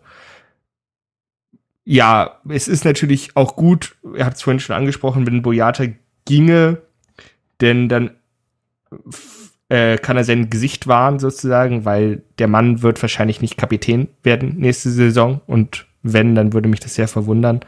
Und ähm, wenn er dann irgendwie noch in der Mannschaft bleibt und eventuell einfach schlechte Stimmung verbreitet, das will man auch nicht. Deshalb verkaufen, ähm, Geld einsammeln, vielleicht noch einen etwas jüngeren, vielversprechendes Talent holen und dann halt noch wirklich jemand Erfahrenen. Dann hast du, glaube ich, da wieder einen guten Mix. Ich bin wirklich kein Fan von Lukas Klünter in der Innenverteidigung. Ähm, das mag in der Dreierkette irgendwie funktionieren, aber ja, es ist doch technisch sehr limitiert. Und vor allem, wenn du dann halt, also du hast dann auf links Torunariga, der technisch einfach enorm stark ist. Martin Dardai, der auch technisch sehr, sehr stark ist. Ähm, Niklas Stark ist einfach ein solider Allrounder, würde ich sagen. Ähm, und dann hast du halt Lukas Klünter und der ist halt schnell. So. Ja. Ja. Äh, Okay, das ist halt, das ist dann, dann wirst du halt auch ein bisschen ausrechenbar als Gegner. Ähm, wenn du halt weißt, okay, gut, wenn der den Ball hat, den musst du einfach nur pressen und dann, äh, dann ist der Ball auch schon wieder weg. Also da würde ich mir einfach mehr Alternativen wünschen. Vielleicht, ich meine, das hat sich jetzt, glaube ich, auch erledigt, aber ähm, wenn man einen defensiven Mittelfeldspieler hat, der zur Not auch Innenverteidigung spielen kann, hat man jetzt nicht. Ich wüsste jetzt auch nicht wirklich, wer aus der Jugend sich wirklich als Alternative empfehlen könnte. Also wirklich jetzt nicht nur einfach Notnagel, sondern auch, okay, der macht auch Druck, der kann, den kann man hochziehen, da bin ich zu wenig drin. Aber so oder so würde ich auf jeden Fall mindestens zwei Innenverteidiger noch holen. Ähm, zwei Sachen vielleicht noch. Äh, also ich, ich glaube tatsächlich nicht, oder ich weiß, also vielleicht bin ich da, ist es auch nur meine Meinung und das ist wirklich so, dass Boyata meint, er verliere sein Gesicht, wenn er da jetzt als äh, also nicht mehr Kapitän ist. Das sehe ich tatsächlich gar nicht so kritisch, glaube ich. Also ich glaube, kein Hertha-Fan würde mit dem Finger auf ihn zeigen und sagen, äh, guck mal, der ist jetzt nicht mehr Kapitän. Und ich glaube auch nicht, ich schätze, so schätze ich auch die Mannschaft nicht ein, dass sie dann sagt, ja, also sorry, du bist jetzt hier irgendwie für uns nichts mehr oder so. Ähm, weiß ich aber nicht, aber ich, bin- ich bin jetzt auch tatsächlich gar nicht so drin, wie sehr da die Zeichen auf Abschied stehen. Ich gehe jetzt einfach mal davon aus. Ähm, und die zweite Sache, Marc, die du noch äh, komplett außer Acht gelassen hast, und da muss ich dich einfach Oh. wirklich mal rügen, Jetzt, jetzt ähm, ist ähm, von wegen, äh, weil deine Anspielung äh, von wegen Leistungsloch und so bei Martin Dardai, ne? Du hast natürlich den Fakt außer Acht gelassen, dass er der Trainersohn ist. Ja, und äh, da muss ich sagen, da äh, glaube ich, das wird nicht kommen. Da wird, da wird sein Vater schon drauf achten. Der weiß ganz genau, wann der schlafen geht. Alles klar, wissen wir an der Stelle Bescheid. Sehr gut. Wichtig, Also auch mit- wichtig, dass du es nochmal Ja. erwähnt hast. Äh, das ist mir natürlich entglitten. Das tut mir auch ein bisschen peinlich an der Stelle. Ähm, aber das haben wir jetzt ja zum Glück ähm, bereinigen können. Also dafür sind wir ja auch bekannt, dass wir auch wirklich da äh, den Finger in die Wunde legen, journalistisch. Und ja, sehr gut. Also mit Gesicht verlieren meinte ich jetzt nicht den Fans gegenüber oder auch jetzt nicht, dass die Mannschaft ihn schlecht behandelt, sondern dass er halt eventuell das einfach ja vielleicht ein bisschen negativ zur Kenntnis nimmt, dass er dann halt ähm, also selbst wenn er überhaupt nicht Kapitän werden will, ich meine, er wirkte damals nicht besonders euphorisch, als er das verkündet wurde. Vielleicht ist er einfach auch, Ja, ich schätze ihn einfach als sehr stillen Typ Genau, ein. er ist so, ist für mich so völlig leeres Blatt Papier. Ich weiß nichts über diesen Mann. Ja. Wirklich nicht. Es Ähm, ist so, äh, Nee, es ist auch so. Ja, und wenn Ich du dann aber halt auch sagen- irgendwie Ja, sorry. g- ganz kurz, wenn du dann halt irgendwie abgewählt wirst oder nicht wiedergewählt wirst, ähm, das ist halt, selbst wenn du dich jetzt, also da musst du dich schon von vornherein entscheiden, dich nicht zur Wahl zu stellen und dann halt auch nicht zur Wahl stellen, nicht weil du weißt, dass du nicht gewählt wirst, sondern weil du irgendwelche Gründe hast, sonst macht es eventuell dann schon ein bisschen was mit dir. Vielleicht ist er, vielleicht äh, sagen die Verantwortlichen von Hertha ja auch, wir geben ihn ab, weil er halt vielleicht auch wirklich, was ich jetzt gerade sagte, dieser Spieler ist, der so, so unbekannt ist, so unnahbar irgendwie. Du siehst ihn auf dem Platz und ansonsten nirgendwo. Selbst als Kapitän der Mannschaft hast, hat der, ich weiß nicht, hat der ein Interview gegeben? Also jetzt mal abgesehen von Hertha TV vielleicht mal. Also Wirklich, ich nein. kann mich nicht, mal erinnern. TV, glaube ich. Ja, und das, äh, vielleicht sagen die auch so, ey, wir brauchen Spieler, die irgendwie, wo die Fans das Gefühl haben, ähm, dass die mit dem irgendwas anfangen können. So, du wolltest noch irgendwas Ja. sagen, äh, Luis, vorhin. Äh, ja, genau. Ähm, ja, ich, ich könnte mir sogar deswegen auch vorstellen, dass er sich in so einer Rolle einfach quasi als normaler Kaderspieler, der jetzt kein Amt innehat, gar nicht so unwohl fühlen würde. Und ich fände es tatsächlich auch ein bisschen schade, wenn er geht, weil ich fand, Boyata hatte schon auch wirklich Phasen, wo der brutal stark war. Also d- Stellungsspiel, Zweikampfverhalten, wo er richtig, richtig, richtig gut war, fand ich. Und auch dann leider Phasen, wo es nicht so lief. Ich habe irgendwie immer noch das, die Hoffnung, dass der Hertha wirklich helfen kann. Eventuell nicht als der Abwehrchef, der jedes Spiel machen muss. Dann ist natürlich die Frage, inwiefern hat er Bock auf so eine kleinere Rolle. Ich meine, er ist jetzt auch zur EM gefahren mit Belgien. Äh, keine Ahnung, da wird sicher was gehen für ihn auf dem Markt, aber ich wäre jetzt auch gar nicht so so schlecht drauf, sage ich mal, wenn er, wenn er einfach bleiben würde und sich äh, reinfaltet. Ich könnte damit absolut leben. Ja, also ich grundsätzlich auch. Ähm, wollte ich damit auch überhaupt nicht sagen. Ich habe ja, wie gesagt, also Boyata war auf jeden Fall mein Spieler der Saison ähm, 1920. Und auch zum Ende hin der vergangenen Saison hat er ja auch mit seinem Tor gegen Schalke beispielsweise noch einen Beitrag genau, ja. geleistet. Ähm, also auch diese Standardstärke ist ja auch etwas, was Hertha durchaus beschäftigt und da ist er schon Trumpf irgendwo. Ähm, aber es ist genau, das ist halt das Ding, dass er sein, in seinem letzten Vertragsjahr ist. Ne? Bobic hat auch gesagt, naja, bei ihm gibt's halt zwei Optionen. Entweder er bleibt oder er verlängert, also er, er verlängert oder er geht. So. Aber man hat ihn jetzt bei der EM auch überhaupt äh, nicht gesprochen. Man hat ihn da aktiv in Ruhe gelassen, dass er sich darauf konzentrieren kann. Er wird jetzt halt wiederkommen. Und dann wird man da mit ihm drüber sprechen. Also, und dann wird die Entscheidung fallen. Aber das hängt, denke ich mal, auch, wie gesagt, sehr von ihm ab, ob er mit dem Kopf schon halb weg ist oder nochmal Bock hat, sich zu beweisen. Das wird man alles sehen müssen. Ähm, ich halte halt. Du machst fest, halt, ganz kurz, du machst halt ein brutales Geschäft, wenn du ihn jetzt für, selbst für seinen Marktwert verkaufst. Also wenn du ihn jetzt für ja, 8 klar, Millionen verkaufst, ja. dann ist es ein richtig, richtig guter Deal. Und darum geht's ja also wahrscheinlich also auch bei Hertha, also sich finanziell nicht nur von den Windhorst-Millionen abhängig zu machen, sondern auch klug zu wirtschaften und halt mhm. Marktwert zu steigern und dann rechtzeitig zu veräußern.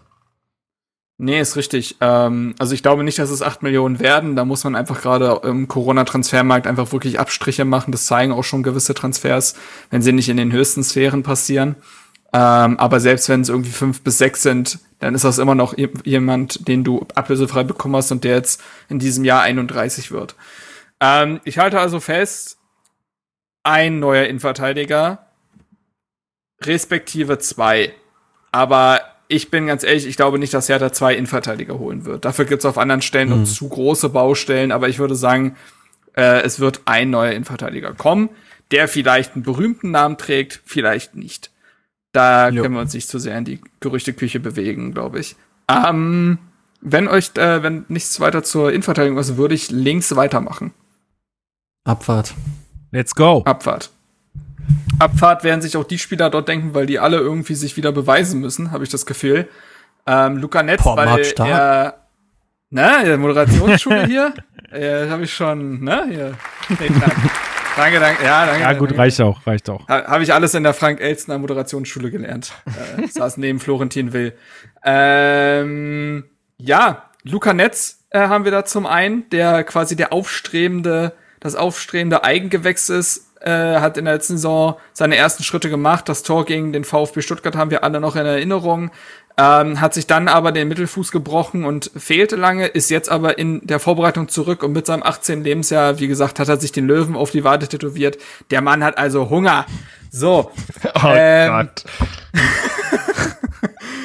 den Schritt, den er gegangen ist, die Schritte, die er gegangen ist, hat Mittelstädt vor gefühlten Jahrzehnten irgendwie schon hinter sich, obwohl er erst 24 ist, auch eingewechselt, aber mittlerweile ja durchaus ein gestandener Spieler dieses Kaders, war schon so lange dabei, aber auch er, ja, jemand, der sich irgendwie neu beweisen will, ne, irgendwie sehr, ja, durchwachsene Saison gespielt, war zwischenzeitlich komplett von der Rolle. Da hat man richtig gemerkt, dass es auch ein Kopfproblem bei ihm wird. Ähm, das ging auch in der Phase, wo er auf Social Media durchaus angegangen wurde, sein Account deaktiviert hat, nicht mehr mutig auf dem Feld war und mit Paul Dardai kam irgendwie Stück für Stück das Vertrauen zurück.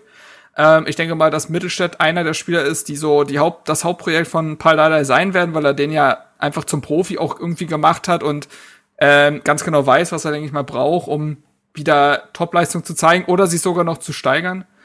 Ähm, und jemand, bei dem Paul Dardai das auch ganz genau weiß, ist eben auch Marvin Plattenhardt, den er einst zum Nationalspieler gemacht hat. Wir kennen alle die Geschichte von Lukai aussortiert, von Paul Dardai neu entdeckt. Ähm, zu den Verträgen Luca Netz. Der Vertrag ist, der Profivertrag ist, glaube ich, immer noch nicht verlängert. Da sitzt man ja immer noch dran. Bei Mittelstädt und Plattenhardt, ich zitiere hier übrigens immer von transfermarkt.de, laufen die Verträge jeweils bis 2023. Ähm, also besteht da noch keine akute Not, etwas zu tun. Das sind die drei Linksverteidiger, die Hertha im Kader hat.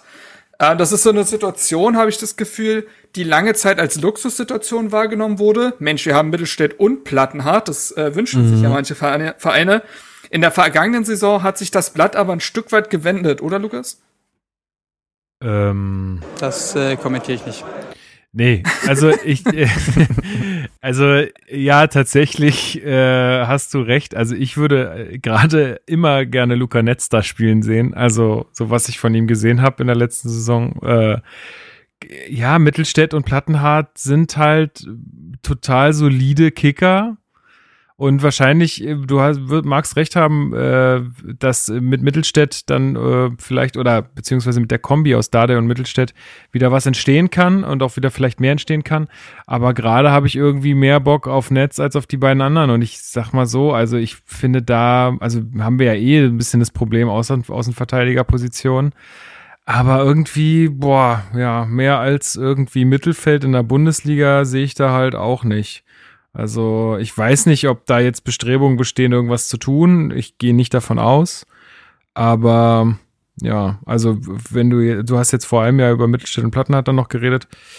Ich sehe da am liebsten Luca Netz aktuell spielen. Luis, wie siehst du es? Ja, absolut ähnlich wie Lukas. Ich finde, das ist auch, oder auch so wie du es eingeleitet hast, eine Position, die man ganz anders betrachtet als vor zwei Jahren vielleicht. Wo ich auch finde, dass Hertha da nicht überdurchschnittlich gut aufgestellt ist. Aber es ist für mich auch die wahrscheinlich die Position, die am offensten ist im gesamten Kader. Also wo ich mich noch nicht trauen würde, mich irgendwie festzulegen, wer da ab dem ersten Spieltag spielt. Ähm, extrem offen. Es gibt für alle Argumente. Äh, ich würde mir auch aus Fanperspektive Luca Netz am meisten wünschen und nicht nur das, der hat doch einfach äh, sportlich schon ein bisschen was gezeigt. Ich habe jetzt so ein bisschen das Gefühl, die Linksverteidigerposition ist so eine, wo Hertha sich, auch wenn es ein bisschen blöd klingt, über Jahre vielleicht ein bisschen zu gemütlich gemacht hat und einfach gesagt hat, ja, wir haben da ein paar, paar Jungs, die können schon auf Bundesliga-Niveau gegen den Ball treten, das passt schon. Man weiß halt aber auch, wo die Limits sind, zumindest bei Mittelstädt und Plattenhardt bisher. Äh, Finde ich spannend, was da passiert im Sinne von, wer wird wirklich Linksverteidiger? Ich glaube trotzdem nicht, dass die Position so das Prunkstück wird, auch in der kommenden Saison nicht, wenn man mit der Besetzung reingeht. Auch, auch wenn ich Luca Netz äh, viel zutraue, auf jeden Fall. Bei Plattenhardt ist ja das Spannende noch, dass er eigentlich eins der Standardkönig war unter Paul Dardai und Standards bei Hertha ja nun mal ein riesiges Defizit sind. Ähm, und es sicherlich auch ein Thema von Plattenhardt sein wird, sich da zu steigern. Und wenn Plattenhardt darüber eine Bedeutung für den Kader bekommt, könnte er natürlich Eigenschaften bieten, die in Luca Netz und auch in Mittelstädten nicht liefern können. Na, also wenn die Ecken plötzlich wieder gut kommen und die Freistöße und so weiter, dann ähm, wäre das schon was, weil das scheint er ja irgendwie gefühlt komplett verlernt zu haben. Das kann, kann ja eigentlich nicht sein. Also das, das, das ergibt für mich keinen Sinn. Ähm, auf der anderen Seite ist das auch jemand, der jetzt 29 ist, der jetzt auch nicht mehr, also 29, 29-jährige Linksverteidiger erleben selten ihren zweiten Frühling, habe ich das Gefühl. Also Außenverteidiger haben oft so ihr Hoch und dann bleiben sie dort oder es, sie bleiben dort nicht, aber es ist nicht dieses, sie kommen noch mal wieder. So. Ähm, deswegen bin ich auch total gespannt, was dort passiert. Ich hoffe auch, dass es ein Jahr ist, wo Luca Netz mindestens einen der beiden hinter sich lassen kann, ohne dass es jetzt eine persönliche Geschichte ist, aber du willst diesen Jungs ja auch eine Perspektive bieten. Und ich finde auch, dass das Rennen da eben offen gestaltet werden sollte. Ich finde auch, dass Paul Dardai, ähm, als er dann zurückkam, durchaus den Eindruck auch gemacht hat. Also Luca Netz hat ja auch unter ihm gespielt, ähm, bis zu der Verletzung. Und wäre sicherlich auch noch mal in diesem Saisonendspurt noch mal wichtig geworden, wenn er denn fit gewesen wäre, als alle Spieler gebraucht wurden. Das war dann halt nicht der Fall. Ähm, aber auch Platten hat, wie gesagt, jemand, der, ähm, da hat auch Paul Dada jetzt gesagt, wenn, wenn der voll fit ist und der braucht diese komplette Fitness, dann kann er ein Faktor für die Mannschaft sein. Dann hat er eigentlich alles drauf, was man sich wünschen kann von Linksverteidiger. Ähm, Niklas, wie siehst du da, wie siehst du da die Hierarchie? Also, äh, mal ein bisschen Kontroverse reinzubringen, ich sehe die Linksverteidigerposition tatsächlich als absolut oder als weitestgehend unproblematisch an. So, ähm, einfach, weil auf der einen Seite, was schon angesprochen wurde, dass ich glaube, dass Dardai ähm, Plattenhardt und Mittelstädt wieder hinbekommt, wenn äh, vonnöten. Ähm, ich glaube, dass man Luca Netz nicht jemanden vor die Nase setzen kann und will, weil wenn es jetzt wirklich um Vertragsverlängerungen geht mit Profivertrag, dann spielt es eine Rolle, die Perspektive, besonders wenn du halt schon ich glaube, te teilweise als Jahrtausendtalent gefeiert wurdest. Ähm, also, also selbst wenn du jetzt einen Linksverteidiger holst, musst du im Grunde genommen dann jemanden verkaufen. Und dann hast du wieder, hast du einen 1 zu 1 Wechsel in der Mannschaft, du hast sehr viel, ähm, wieder sehr viel Fluktuation, die sowieso reinkommt. Also ich meine, wir haben vor einem Jahr diesen großen Umbruch erlebt von ganz, ganz vielen Abgängen, ohne sie ausreichend zu kompensieren. Und deshalb wäre ich sehr vorsichtig, jetzt auf jeder Position wild zu tauschen. Und deshalb sehe ich ähm, hm. die Linksverteidigerposition als vollkommen ohne Not an. Zumal man ja auch überlegen muss, ne, Systemfrage, spielt Hertha wieder in der, in der Fünferkette, dann ist es vielleicht, entledigt man sich diesen, dieses Problems dadurch, dass man dann halt einen guten Schienenspieler holt, der in einem 4-3-2-1, äh, ähm, 4-2-3-1 ähm, eventuell auch links außen spielen könnte. So. Also, da muss man einfach, glaube ich, ein bisschen kreativ sein. Ich würde jetzt keinen reinen Linksverteidiger holen. Tatsächlich. Mhm. Nee, gehe ich mit. Ähm, ihr auch? Ich musste mal die Leute Sorry, direkt ansprechen, ich musste, ich, ja, ich, ich musste mich kurz äh, ent, entmuten auch. Äh, ja, ich, ich glaube, ich, ich gehe mit auch. Ich würde jetzt auch tatsächlich keinen Linksverteidiger holen. Aber es ändert irgendwie trotzdem nicht daran, dass ich äh, nicht allzu positiv, also was heißt nicht allzu positiv? Wie gesagt, das sind alles, oder Mittelstädt und Plattenhardt haben ja bewiesen, das sind wirklich fähige Linksverteidiger, aber die haben halt auch, wie gesagt, ein Limit, wo ich nicht sehe, dass die jetzt im nächsten Jahr oder warum sie da krass drüber kommen sollten. Bei Plattenhardt erst recht nicht, aber trotzdem gehe ich auch mit und sag, ich würde so reingehen in die Saison, aber schieß auch noch den Hot Take raus, dass ich glaube, dass Marvin Plattenhardt ein ganz heißer Kandidat ist äh, für einen Winterwechsel. Könnte ich mir vorstellen, vielleicht liege ich da auch komplett falsch. Die Zeit wird es uns erzählen. Ja, verstehe, verstehe. Ähm, nee, finde ich auch. Aber ich finde, die Position wird eben dadurch aufgewertet. Das war Anfang vergangener Saison noch nicht so ganz gegeben, weil Luca Netzer noch so eine Unbekannte war, dass jetzt eben Netz da ist, der Druck macht. Also die können sich nicht mehr auf diesem, ich sag mal, legeren Zweikampf äh, ausruhen, den es jetzt über Jahre gab, sondern da hast du jetzt jemanden, der richtig Bock hat und der ähm, das zeigen wird, dass er dahin gehört und auch die beiden überholen kann. Ne? Also ich finde, dieser Faktor Netz könnte beide auch beflügeln oder halt über, überrunden, je nachdem. Ähm, und aber ja, ich kann glaube, auch noch ein Toruna Riga Linksverteidiger spielen, wenn jetzt zum Beispiel wirklich Not am Mann ist. Das stimmt. Ja, das stimmt. Also in so einer Viererkette ganz konservativer Linksverteidiger, das könnte in der Richtung auch gehen. So, dann würde ich sagen, dass wir das auch abhaken und weiter nach rechts gehen. Dort hast du ähm, vergangene Saison eine Situation gab, wo Sefolk dazu kam und quasi so der neue, äh, der neue große Stern am Rechtsverteidigerhimmel sein sollte bei Hertha. Hast du den so wahrgenommen? Nö, aber es war ja zum nee, nee, ich meine nicht. Hoffnung. Ja, aber also auch als er kam so? Nee. Oder? Weiß ich nee, nicht. also das Ding ist, äh, naja, man wusste noch nicht so viel von ihm. Ähm, er kam ja auch jetzt nicht für 15 Millionen, äh, wie so manche andere Spieler in diesem Kader, wo man sagt, oho. Ähm, nee, es war ja schon, es ist ja schon irgendwie seit Jahren klar gewesen, spätestens eben als Lazaro dann weg war, Leute, hier muss was passieren, wir können nicht mit Lukas Klünter und Peter Pekarik in die Saison gehen als Rechtsverteidigung. So, das ist einfach, das kannst du keinem anbieten. Und dann hat man letzte Saison nach langem Hin und Her äh, mit Groningen hat man dann äh, Seefolk geholt und ähm, der hat sehr bescheiden angefangen, als Rechtsverteidiger auch eigentlich irgendwie durchgängig keine allzu gute Figur gemacht und erst als Pardala auf 3-5-2 da umgestellt hat, hat er dann als dieser rechte Schienenspieler angefangen, wirklich überzeugend zu spielen. Auch wenn das zum Saisonende hin etwas abgenommen hat, aber ich glaube, da musstest du den auch ein bisschen dem unterordnen, dass es einfach wirklich jetzt nur im Abschießkampf ging. Aber man erinnere sich an sein Tor gegen Leverkusen und so weiter. Da waren schon gute Sachen dabei. Aber halt alles eher so Ansätze, würde ich sagen, jetzt über die Saison gesehen. Ähm, der ist also insgesamt ja durchaus noch ein neuer Spieler. Du hast dann, äh, wie gesagt, Lukas Klünter, letzte Saison erst überhaupt nicht dabei gewesen, dann nur als Innenverteidiger, muss man als Rechtsverteidiger irgendwie ein Stück weit neu bewerten.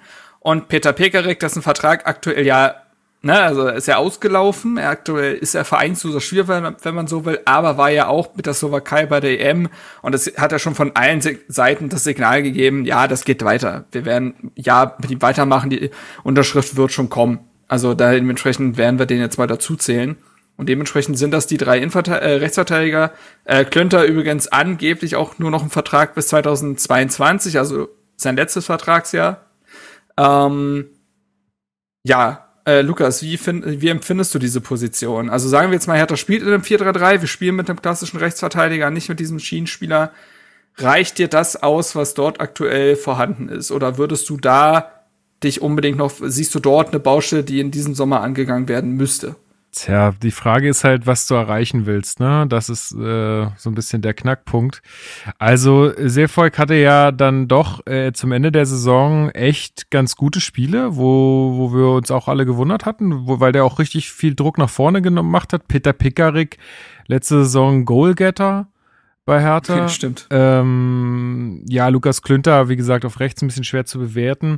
Ja, also ähnlich wie links, äh, obwohl, obwohl du jetzt auf rechts halt nicht dieses, dieses Ultratalent hast wie mit Luca Netz, ähm, ist es irgendwie schwer zu bewerten und für mich halt auch jetzt kein, also ja, keine, keine Person oder keine Spieler, mit denen du jetzt wirklich irgendwie nach Europa greifen kannst. Ähm, das ist jetzt mhm. wahrscheinlich auch in der nächsten Saison noch gar nicht Phase. Aber, also ich sag mal, für die nächste Saison reicht das, aber du musst dir dann auf jeden Fall Gedanken machen, was kommt. Ähm, weil dann brauchst du da, also wenn du, du hast es vorhin angesprochen, ne, wenn, wenn wir da von einem Lazaro reden, das waren ganz andere, von einem Weiser, das waren ganz andere Spielersphären äh, als jetzt diese. Außer ein Seevolk entwickelt sich jetzt noch dahin. Ja. Bezweifle ich gerade. Ähm, aber ja, äh, es ist äh, solide, aber Mehr auch nicht. Ich würde jetzt mal so ganz spontan und aus dem Bauch heraus sagen, äh, so von allem hat äh, Seevolk da wahrscheinlich die Nase ein bisschen vorne äh, in einem, äh, in einem Viererkettensystem. Ähm, wenn der auch noch ein bisschen besser angekommen ist, wenn die Mannschaft, äh, das intern in der Mannschaft auch wieder besser stimmt, was ja anscheinend auch den Großteil der Saison nicht der Fall war, dann könnte ich mir vorstellen, dass der auch eine gute Figur macht. Aber ansonsten ich, sehe ich jetzt erstmal keinen Bedarf, äh, keinen großen Handlungsbedarf. Äh, aber wenn man dann irgendwann mal Ziele formuliert, die etwas höher stehen, als wir wollen äh, mal eine ruhige Saison spielen und wollen irgendwie besser sein als 14. und vielleicht einstellig. Wenn das mal dann irgendwie mehr werden sollte, dann reicht das auf keinen Fall. Die Frage ist halt auch, welchen Spielertyp ah, okay. Dardai möchte. Ne? Ähm, ich habe gerade überlegt, die letzte Saison von Dardai, bevor er gegangen worden ist, hat ja Lazaro hauptsächlich hinten rechts gespielt, der natürlich offensiv super war, technisch total versiert, aber halt hin, nach hinten seine Schwierigkeiten hatte. Bis in die letzten paar Spiele, wo Lazaro dann ähm, nach vorne gerückt ist tatsächlich. Also das war eher hinten rechts so diese Notlösung, Deshalb weiß ich jetzt nicht, was Dardai präferiert. Will man halt wirklich so einen ähm, total offensiv drängenden Spieler haben, wie er halt Lazaro ist, oder will man halt eher so diese äh, ja eher technisch limitierte, aber dafür nach hinten solide Lösung haben, wie es zum Beispiel Plattenhardt ist auf, auf links, der seinen rechten Fuß auch nicht zum Stehen hat zum Beispiel. Ähm, oder vielleicht auch P Peter Peckerig in einer gewissen Art und Weise, der natürlich Marks These von vorhin, dass Außenverteidiger nie wiederkommen würden, total falsifiziert. ja, scheiße, aber Ausnahmen bestätigen die Regel. Ist ein, Aus ist ein unerklärlicher Ausreißer, würde man äh, in der Statistik sagen. Ähm, ja, das ist tatsächlich genau die Frage, ne? Die Erwartungshaltung. Bei Dada war es ja so, dass genau, du schon richtig gesagt hast, dass Lazaro da gespielt hat und davor hat ja Mitchell Weiser dort gespielt, der wieder ein sehr ähnlicher Typ ist. Auch jemand, der eigentlich offensiv denkt, der technisch stark ist, dieser verkappte Spielmacher eigentlich auf der Außenverteidigerposition. Das hat sich tatsächlich bei Dardai so ein bisschen durchgezogen. Nun würde ich Seefolk nicht als Spielmachertyp sehen, also so spielintelligent äh, nehme ich ihn nicht wahr, aber jemand, der eben Wucht hat, der Dynamik hat, der Offensivdrang hat, ne? all das hat er ja dann zum Ende der Saison echt äh, in die Waagschale geworfen. Und ich kann mir durchaus vorstellen, heutzutage, heutzutage, heutzutage ist ja äh, so asymmetrisches Spielen total in, sprich, dass die Seiten jeweils anders spielen. Also du hast jetzt beispielsweise eine Viererkette und Plattenhardt ist der eher konservative Linksverteidiger, der auch mal eher hinter der Mittellinie bleibt, also vor der Mittellinie so quasi. Ähm, und mit Sefolk jemand, der da sehr nach vorne stößt, so dass das alles so ein bisschen schief ist und für den Gegner schwieriger zu interpretieren.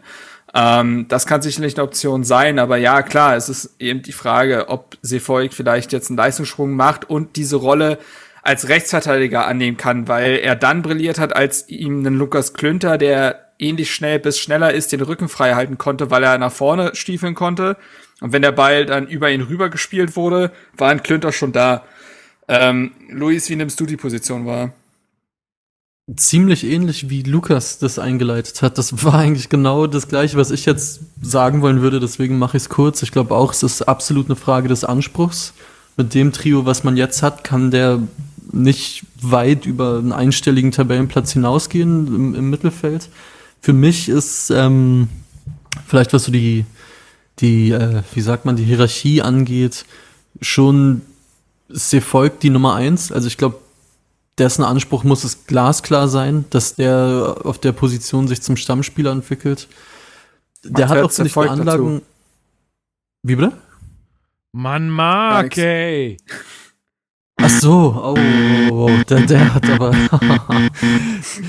ich, ich meine ich genau das. genau, nee. Es tut mir leid, ich wollte dich nicht unterbrechen, Luis. Das macht doch nichts, das macht doch nichts. Äh, ich glaube, der bringt schon irgendwie ein spannendes Skillset mit, sozusagen, aber. Ja, hm, nee, die Position ist auch irgendwie nichts, was, finde ich, einen jetzt vom Hocker haut. Ähm, wird man nicht so richtig euphorisch bei, wenn man sich da die, die drei Spieler anguckt. Wie gesagt, trotzdem glaube ich und denke ich, so Volk wird, äh, es trifft wird da die, die, Nummer eins sein. Es trifft total gut. Man wird einfach nicht euphorisch, wenn man die sieht. Das ist einfach so. Ja, so aber es ist auch, äh, es ist aber, aber auch kurz noch vor Baustelle irgendwie, ne? Das ist halt das. Ja, ja, Tatsache. Aber auch hier, also jetzt, wenn man jetzt wenn wir weiter nach vorne gucken, dann ist ja auch klar, dass wir zum Beispiel noch Flügelspieler brauchen. Und wir brauchen definitiv auch Flügelspieler auf rechts. Und wenn man dann halt einen Spielertyp findet, wie Lazaro und Weiser, die theoretisch auch hinten rechts spielen könnten, würde man sich ja auch wieder dieses Problems entledigen und eine elegante Lösung finden oder zumindest eine sehr, eine Lösung, die intern, also kaderintern sehr viel Sinn ergibt. Also ich habe gehört, Weiser kann man irgendwie bekommen, oder? Das ist doch. Ja, ja was macht der nicht extra der S2? Der hat auch mal hinten rechts gespielt. Ja. Das stimmt. Ähm, ja, das Ding ist bei Weiser, das ist nun wirklich nicht mehr der Weiser, den man abgegeben hat. Nein, nein. Also der ist da wirklich in der Hierarchie komplett durch. Das war aber gut, nicht ähm, ernst gemeint. Vielleicht kriegt man in der Lazaro noch mal. Gladbach hatten ja, glaube ich, nicht fest verpflichtet. Ähm, theoretisch ist er also auf dem Markt. Aber nein, ähm, ich, es ist wirklich genau das. Aber das Problem ist irgendwie, dass man das mit den Ausverteidigern irgendwie seit drei Jahren so hat. Dieses, ja, man muss noch nichts machen, aber geil ist, genau das ist es halt, was Luis gesagt hat, euphorisch wird man auch nicht. Aber ich glaube schon, dass Hertha ein Stück weit die Baustellen, die es akut gibt, dieses Jahr im Kader schließen will und ansonsten mit den Werten arbeiten will, die man jetzt hat, um nicht schon wieder irgendwie einen halben Kader eben hinzustellen. Das hat ja auch Niklas vollkommen richtig gesagt, man muss aufpassen, dass man nicht jede Position durchschüttelt und dann wieder sich niemand kennt und ähm, ich finde, dass die Volk auch irgendwie ähm, die richtige Einstellung zum Ende hin gezeigt hat, wie der damals sein Tor bejubelt hat. Ne, das kann man auch jetzt symbolpolitisch irgendwie betrachten, aber ich finde, der hatte Feuer drin irgendwie. Also äh, es gibt ja bei einigen Spielern eine Mentalitätsdebatte in dem Kader. Ich würde irgendwie diese Folge, auch wenn er teilweise doch irgendwie Bruder Leichtfuß ist, doch irgendwie nicht dazu zählen. Also ich glaube, mit einem Jahr Eingewöhnung und jetzt der vollen Vorbereitung unter Dardai kann da vielleicht was gehen. Ja. Mal sehen. Ähm, ja, ich mit gut, wir, wir haben dann die, äh, die Verteidigung abgehakt und ich würde dementsprechend auch nicht notieren, dass jetzt irgendwie ein neuer Rechtsverteidiger dazukommen würde. Ähm, dementsprechend gehen wir weiter ins zentrale Mittelfeld. Ich würde übrigens quasi in so einer Art 4-3-3 auch das hier durchgehen, weil das, denke ich mal, das bevorzugte System sein wird und so Spieler verpflichtet werden müssten. Ähm, und in diesem 4-3-3 gibt es einen Sechser. In der vergangenen Saison hat diese Position die meiste Zeit äh, Lucas Toussaint ausgefüllt, der ja für über 20 Millionen von Olympique Lyon gekommen war. Anfangs Probleme reinzukommen, aber immer präsenter geworden, immer besser reingewachsen. Ne? Man muss auch sagen, jetzt erst 24, der kam in eine neue Liga, neue Sprache und so weiter, hatte sofort diese Ablösesumme auf dem Rücken kleben. Ähm, hat sich diesen Drucks aber irgendwie mit der Zeit immer besser entledigt, immer geile Reaktionen irgendwie gehabt, wurde immer mehr zu diesem, zu dieser, zu Per Schellbrett 2.0 hatte man hm. das Gefühl. Etwas, was eine Mannschaft total gebrauchen kann. Und der jetzt natürlich, also ähm, auch so langfristig einfach in diesem Kader integriert gehört. So ähm, als zweiten Spieler auf dieser Position, der auch irgendwie per Shellbrett-Vibes hat, ist Santiago Ascasiba. Ähm, oder Ascasiba, so wird ja, glaube ich, äh, betont. Ähm, Santi, machen wir es kurz. Ähm, damals aus Stuttgart gekommen in dieser, in diesem wilden Transferwinter, ähm, ist noch bis 2024 an Hertha gebunden.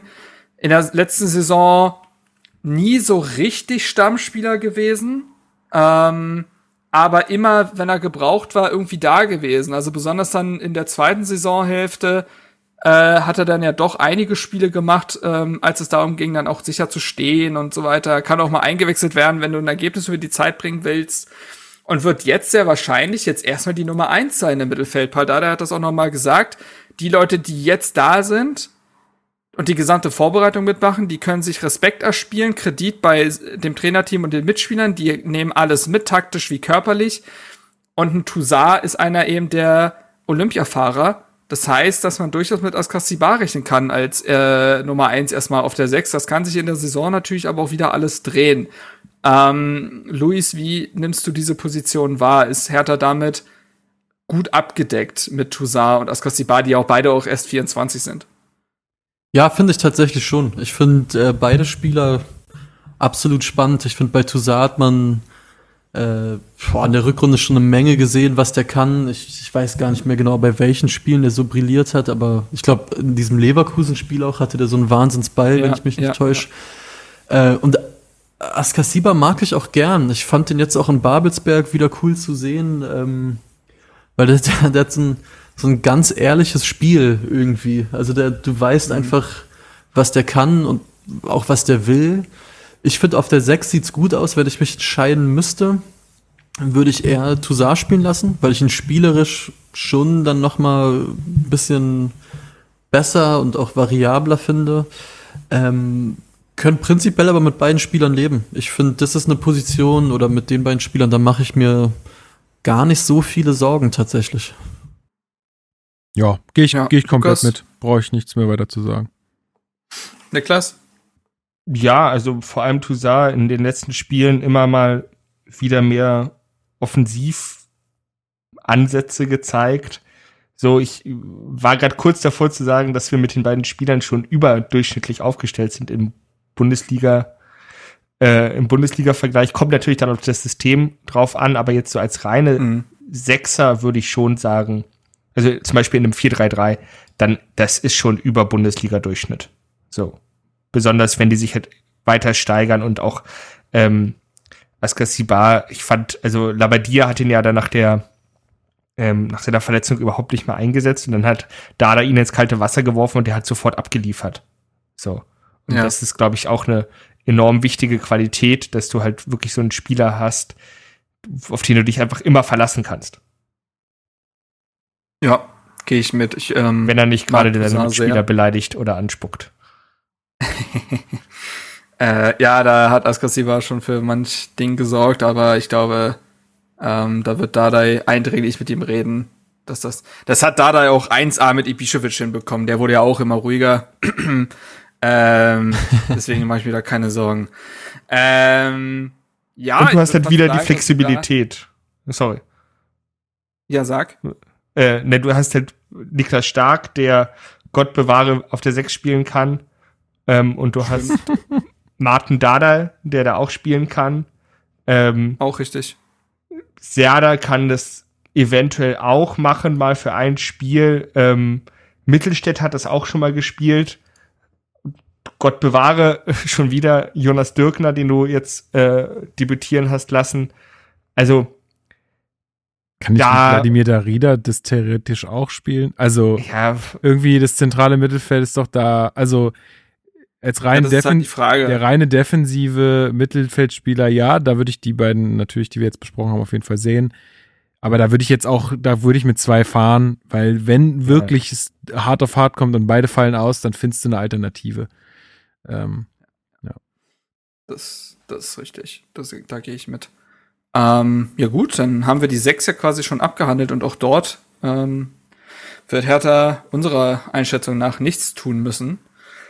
Außer es passieren noch außerordentliche Dinge. So eine Vorbereitung ist lang, Verletzungen passieren, aber wir wollen es jetzt mal nicht hoffen. ach ja, kleine, Ähm, kleine News. Äh, wie, ist denn, wie steht's denn um, um äh, Jessic?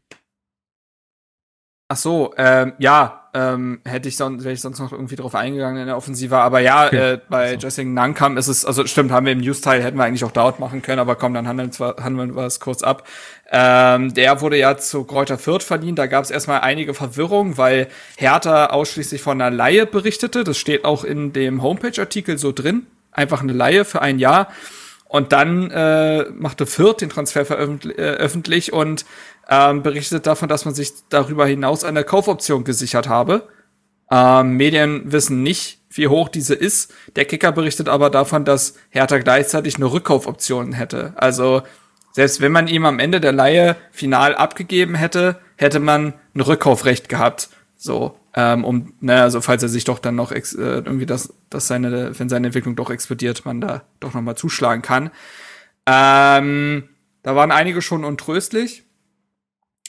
Jetzt ist es so, dass der Mann gefühlte drei Tage in Fürth ist und ähm, mehreren Medienberichten zufolge sich äh, den Meniskus als auch das Kreuzband gerissen hat im Training.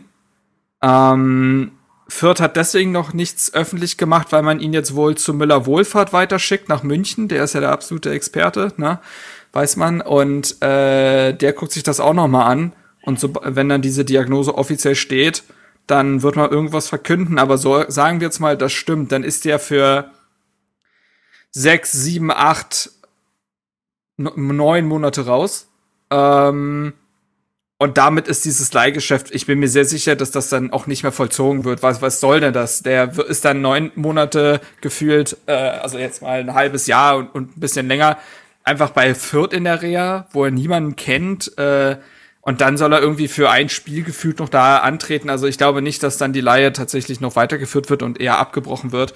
Sollte es stimmen, wäre das eine wahnsinnig bittere Nummer für den Jungen, weil der ist jetzt 20, der wollte jetzt seinen absoluten Durchbruch bei den Bundesliga-Profis feiern, ne? Würde ein Jahr bei einer Bundesligamannschaft spielen, wenn auch nur Aufsteiger. Und stattdessen wird er sich sehr, wird er sehr wahrscheinlich sich ein, also das wird er sehr wahrscheinlich ein Jahr verlieren. Also bittere Kiste. Richtig bitter. Ja. Na gut, okay. Aber ähm, ja, da würde ich sagen, ähm, Akzeptieren und weiterarbeiten. so, und dann machen wir doch einfach weiter mit dem zentralen Mittelfeld. So ist es. Wir rutschen eins nach vorne auf die acht. Dort hat äh, Hertha auch einige Spieler zur Auswahl. Ähm, ganz kurz, gegangen sind auf dieser Position schon äh, Matteo Gendosi, der jetzt ja mit ähm, Olympique Marseille einen neuen Verein gefunden hat. Sami Khedira hat seine Karriere beendet und Eduard Löwen ist zum VfL Bochum ausgeliehen worden. Ähm, jetzt hat man auf dieser Position aktuell Wladimir Darida, der bei Tschechien bei der EM war, hat jetzt aber sein Nationalmannschaftsende verkündet. Das heißt, er kann sich jetzt voll auf Hertha konzentrieren, Vertrag läuft noch bis 2023.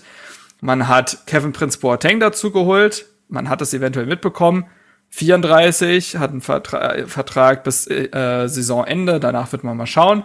Ähm, Arne Meyer ist von seiner Leihe zu Arminia Bielefeld zurückgekehrt. Ähm, und die Verantwortlichen haben auch schon klar gemacht, klar gemacht, dass sie mit ihm planen. Eine weitere Leihe ist also nicht geplant. Er wird jetzt aber erstmal nach Europa, äh, beziehungsweise nach Europa, nach Olympia, so.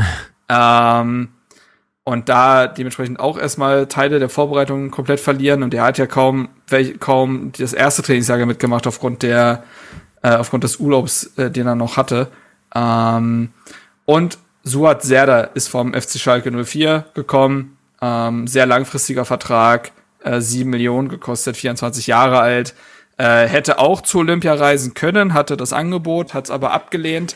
genauso wie Davy Selke, ähm, um die komplette Vorbereitung bei Hertha mitzumachen. Er will als Neuzugang alles mitnehmen, alle Testspiele und das macht er ja aktuell auch. Also integriert sich immer mehr. Und für die zwei Achterpositionen hat man dementsprechend Serda, Meier, Darida, Boateng und, wenn man da so will, auch Jonas Michelbrink, den würde ich noch erwähnen, äh, der letzte Saison in den letzten Spielen sein Profidebüt gefeiert hat. Vorher eher so U19 und äh, U23 gespielt, technisch beschlagener Spieler. Ähm, da steht aber ein Profivertrag auch noch aus. Also mal gucken, vielleicht äh, ist das auch mit einer Laie dann verbunden oder so, weil man jetzt sich denkt, dieses Jahr wird es noch nichts. Aber das sind aktuell die Achter. Ähm, Luis, wie, wie empfindest du dieses äh, Mittelfeld? Also zum einen fehlt dir da was als Spielertyp und zum anderen fehlt dir auch da einfach von der Kadertiefe etwas, wenn wir von zwei Achterpositionen reden und von, ich sag mal, vier Achtern, die jetzt da aktuell spielen können mit Boateng ja durchaus älterer dabei. Ja, äh, ich fange mal so an, dass ich finde, oder ich lass mal meine Eindrücke vom Babelsberg-Spiel damit einfließen. Ich bin sehr happy, dass Suat Serda am Start ist. Der sieht sehr gut aus, finde ich bisher. Weil ich glaube, vielleicht tue ich ihm da auch Unrecht. Ich muss jetzt sagen, ich habe jetzt nicht jedes äh, Schalke-Spiel oder so gesehen. Aber der ist schon noch mehr so ein Box-to-Box-Spieler, als es, glaube ich, ein Gendusi war. Also der macht noch mehr Extrem, ja. Meter von, von einem Strafraum zum anderen. Ich glaube, in Babelsberg hatte der in den ersten zwölf Minuten auch irgendwie drei oder vier Torschüsse. Das muss jetzt alles nichts heißen, aber fand ich erstmal von der Art und Weise, wie er eingesetzt wurde, äh, spannend. Ich glaube trotzdem, wenn du mit den vier Spielern auf Dauer zwei Positionen besetzen musst, ist es nicht schlecht, aber ich glaube, trotzdem würde noch ein weiterer Spieler gut tun. Und Prinz Boateng ist halt eine Tüte, glaube ich. Also ich habe letztens zu einem Kumpel gesagt, ich finde, das ist auch ein guter Transfer, wenn er nicht eine Sekunde sogar spielt. Also es ist einfach geil, dass der da ist. Also für Fans und Mannschaft in der Kabine. Ich kann bei dem halt überhaupt nicht einschätzen, was der gerade fähig ist zu leisten. Ich habe ewig mehr spielen sehen. Ich gucke jetzt nicht so viel Serie B. Ähm, ich, ich weiß es nicht. Ich weiß es nicht. Wenn der annähernd noch die Fitness hat, die er vor ein paar Jahren hat und diese Physis, dann ist das auf jeden Fall ein Gewinn, weil kicken kann der wahrscheinlich auch noch mit 65 ziemlich gut. Ähm, ja, Wladimir Darida, weißt du, was du kriegst natürlich und Arne Meyer ist für mich auch, ähm, ich weiß nicht, ey. Ich weiß nicht. Ich, ich mag Arne Meyer gerne, aber mh, hm, irgendwie weiß ich nicht, ob der Hertha jetzt auf ein anderes Level bringt, bin ich mir nicht sicher, weil ich auch nicht weiß, ob er als der Achter, der dann auch viel nach vorne eventuell machen müsste, vielleicht in so einem 4-3-3, ob er da 34 Spieltage lang oder lass es 30 sein, die mhm. eine erste Wahl wäre, stand jetzt. Ein Spieler würde, glaube ich, dieser Rotation, die man dann da hätte, sehr gut tun. Ich bin, wie gesagt, sehr happy über Stuart Serda und glaube, der kann echt äh, eine gute Rolle spielen und was mitbringen, was davor gefehlt hat. Serda gefällt mir aktuell auch schon sehr, sehr gut. Das ist diese Dynamik, dass der immer in die Tiefe ziehen will, dass er auch immer wieder den Torabschluss sucht. Das sind alles so Eigenschaften, die Herthas Mittelfeld gefehlt haben, finde ich, in der Vergangenheit. Ähm, also er bringt durchaus das mit, was Marco Grujic damals mitgebracht hat. Ne? Diese Körperlichkeit, diese Dynamik nach vorne, dass der auch in den Strafraum ziehen will. Ähm, gleichzeitig wirkt er aber nicht so schwerfällig wie Grujic. Er wirkt insgesamt irgendwie beweglicher, irgendwie hat eine bessere Balance irgendwie im Spiel. Und ähm, ja, ich glaube, das ist total wichtig, dass der das mitbringt, weil das ein Mittelfeld braucht und äh, dass er die gesamte Vorbereitung mitmacht, ist total wichtig. So, also das könnte ihn auf ein Level bringen, wo all das, was auch in diesem Schalke-Jahr passiert ist, einfach nichtig ist, weil wir reden da von einem Spieler, der nicht vor allzu langer Zeit noch seine ersten A-Länderspiele gemacht hat für Deutschland, wo es gab eine Zeit, da sollen englische Vereine 40 Millionen für den geboten haben und Schalke hat gesagt, naja, wir haben den nicht vor allzu langer Zeit geholt, wir wollen den schon noch halten. Ah, das ist dann, äh, das ist dann der Schalke-Joke, dass er dann für sieben Millionen zu Hertha BSC wechselt, aber ähm, so ist es nun mal. Und ich, äh, und der ist ja auch eben auch erst gerade erst 24 geworden, also ist jetzt vielleicht auch nicht am Ende seiner Entwicklung. Also ich finde, das war ein sehr, sehr kluger Transfer, auch eben zu diesem frühen Zeitpunkt. Ähm, ja, und Anne Meyer, da haben wir ja schon drüber geredet, glaube ich, dass es bei Anne Meyer ist es halt dieses zweischneidige Schwert. Ich finde, es könnte ja eigentlich nichts Geileres geben, als wenn so ein Eigengewächs eine zentrale Rolle bekommt. Und ich finde, er könnte das mitbringen, was ein Gendosi letzte Saison mitgebracht hat, was dieses Aufziehen des Spiels von hinten herausgeht, ohne jetzt 18 direkte Assists zu haben, aber eben die Angriffe einzuleiten, Struktur ins Spiel zu bringen, äh, immer anspielbar zu sein. Das, was er auch bei der U21 ja auch ausgefüllt hat als Kapitän. Wenn er das bei Hertha mit reinbringt, dann ist das eine spielerisch extrem wichtige Komponente, aber es ist vollkommen richtig, was Luis gesagt hat, oder so empfinde ich es zumindest auch. Arne Meyer ist noch nicht der Spieler, wo du sagst, ja, der 34 Spieltage mache ich mir keine Gedanken.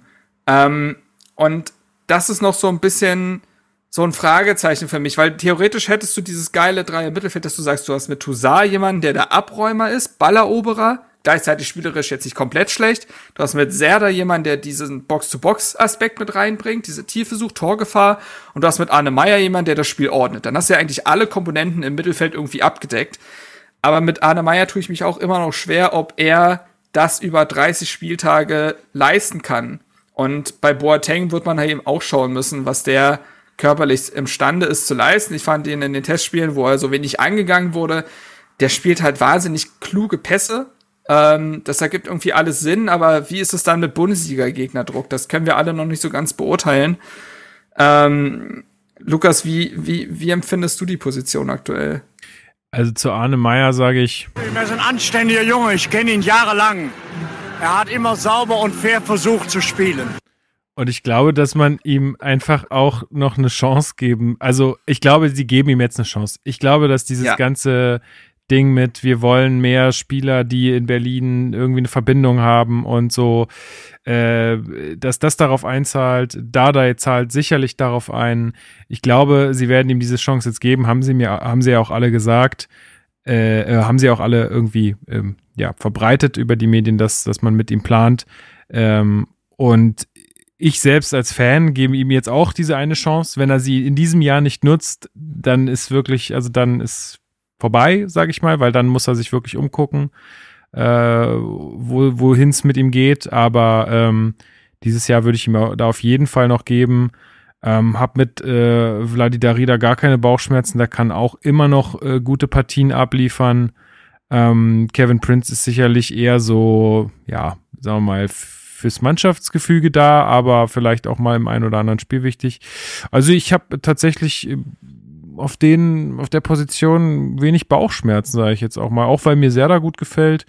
Ähm, ich weiß nicht, inwiefern man sich's leisten kann, äh, noch jemanden ähm, da hingehend zu holen. Also sowohl von der Kadergröße als auch vom Geld her. Ähm, aber ähm, ja, ich glaube, da, da Prez hätte, glaube ich, gesagt, ja, wir, wir gucken uns den Markt an und äh, wenn wir eine geeignete Situation sehen, dann werden wir da zuschlagen. vielleicht sollte man da so agieren. Wir den Markt. Genau, wenn, äh, wenn, vielleicht sollte man da so agieren und gucken, wenn sich was anbietet, äh, dann vielleicht noch was machen. Aber erstmal sehe ich da jetzt nicht so wahnsinnig viel, viel Bedarf und wird dann auch wahrscheinlich äh, es mit einem mit einem Serda und einem Meier äh, probieren. Gut, bei Meier hast du jetzt halt wieder das Problem mit Olympia, ne? Der, das, das ist halt so ein bisschen ähm, blöd, aber vielleicht kannst du auch in der ersten Runde DFB-Pokal mit einem Kevin Prince Boateng äh, ganz gut äh, spielen oder mit einem Darida. Ähm, ja, aber sonst sehe ich da wenig Handlungsbedarf. Wie geht's dir, Niklas? Ja, ich stimme euch zu und man muss vor allem sehen, auch wie die Spieler zusammen funktionieren. Und äh, da mh, hm, kann man sich mal zurückerinnern an die erste Grujic-Saison, wo er ja in der ersten Hälfte der Hinrunde phänomenal aufgespielt hat und in dem er ja auch mit Maya zusammen und Duda dann auf der 10 so die zentrale Achse gebildet hat und da haben sich die beiden Spielertypen perfekt ergänzt und es war fantastisch, den zuzusehen. Und jetzt wenn du halt jemanden wie Serda hast, der so ein Grujic-Typ ist, einfach ein sehr, sehr starker Box-to-Box-Spieler, ähm, dann kann es mit Meier als Spielmacher funktionieren. So, definitiv. Fitnessaspekt macht mir Sorgen. Bei Boateng bin ich mir auch nicht sicher, wie weit vorne er spielt. Aber es hängt dann natürlich auch wieder vom, vom, ähm, vom System ab. Also bei einem 4-3-3, dann kann er sicherlich im Mittelfeld spielen. Bei einem 4-2-3-1 würde ich ähm, ihn auf der 10 dann sehen und dann gibt's aber natürlich nur noch eine Position für Serda oder für Arne Meyer. Also ich denke, mhm. ganz, ganz viel wird davon ähm, abhängen, für welches System sich Dada entscheidet. Absolut, weil das ist nämlich, wenn wir nämlich von diesem 4-3-3 ausgehen, dann fehlt mir fast schon jemand hinter Serda. Weil gerade sehr viel Hoffnung auf ihn projiziert werden und er hatte bei Schalke auch immer wieder kleinere Verletzungsprobleme, also dass er mal eine Woche ausgefallen ist oder mal zwei Wochen. Ähm, wenn der fehlt, ja, kannst du mit Darida spielen, der aber bringt dir eben nicht diese Wucht mit. Der bringt dir alles Läuferische mit, gar keine Frage. Der bringt dir nicht diese Wucht mit, diese Tiefe mit, diese Torgefahr mit. Die hat irgendwie Darida jedes Jahr irgendwie peu à peu abgebaut, habe ich das Gefühl. Ähm, und dann wird's dahinter wieder schon irgendwie eng. Aber die andere Frage ist, wenn du jetzt den verpflichtest und sehr, der sich überhaupt nicht verletzt, so ungefähr, dann ist er, droht er auch wieder Stau. Also es ist eine eklige Lage irgendwie im zentralen Mittelfeld, aber ich, ich würde es dann eher wie Lukas halten, dass man vielleicht die Augen offen hält und wenn sich da tatsächlich im August noch irgendwas Günstiges ergibt, könnte man schon noch mal überlegen, ob man da nicht zuschlagen will, um da einfach den Konkurrenzkopf oben zu halten und diese Tiefe zu bieten, weil wie gesagt, wenn sehr da fehlt, hast du plötzlich da so ein Loch, weil mhm. dieser Spielertyp im Kader sonst einfach überhaupt nicht vorhanden ist. Mhm. Ja. Na, ich glaube, davor, davor ist halt kaum eine Mannschaft gefeit, außer jetzt, sagen wir mal. Logisch, logisch. Die ersten fünf oder so. Ja, aber dementsprechend würde ich fast sagen, dass wir dann auf der 8 fertig sind, wenn Luis jetzt noch nicht noch irgendwas hinzuzufügen hatte. Nee, gar nicht mehr. Überhaupt nicht. Okay, ähm, dann würde ich da auch erstmal einen Strich hintermachen und sagen, kein Transfer. Ich sag jetzt, ich schreibe da einfach mal hin, Augen offen halten. Das ja, das so, ist nicht gut. So gehen die, sind, sind auch äh, die Protokolle in der, äh, in ja, Sitzung ja, mit also Dirk Dufner. Dirk einfach so, Dufner aber, arbeitet da gerade nicht anders. Augen offen halten. Auf so Post-it geschrieben, ja. so. Und dann so rübergeschoben ja. an Bobbit. Und jetzt erstmal wieder Netflix. so, jetzt. Exakt. So. Ähm, in einem 4-3-3 sind die offensiven Flügelspieler auch von großer Bedeutung. Da würde ich also weitermachen wollen.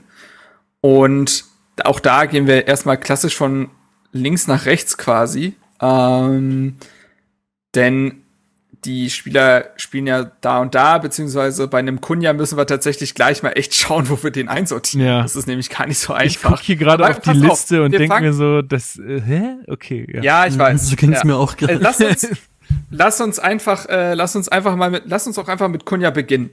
Ähm, also, den sortieren wir jetzt mal quasi auf keine feste Position ein, weil wir hatten ja sogar schon das Problem, das war ja unter Bruno Labbadia beispielsweise das Problem in der vergangenen Saison, dass er dieses 4-3-3 spielen wollte, aber eigentlich irgendwie gar nicht diese Flügelspieler dafür hatte und Paul Dada ist auch dafür bekannt, so ein Spielsystem zu spielen. Sei es auch ein 4-2-3-1, auch da brauchst du klare offensive Flügelspieler. Na, also es ist an sich derselbe Typ gefragt. Jetzt ist Kunja irgendwie kein offensiver Außenstürmer. Das haben wir jetzt schon oftmals festgestellt. Es wurde zuletzt äh, in den Medien berichtet, dass Hertha darüber nachdenkt, ihn und Luke Bakö abzugeben. Zu Luke Bakö können wir gleich erstmal noch separat kommen. Luis, wie, was, was, Co war das, äh, Matthäus Kunja?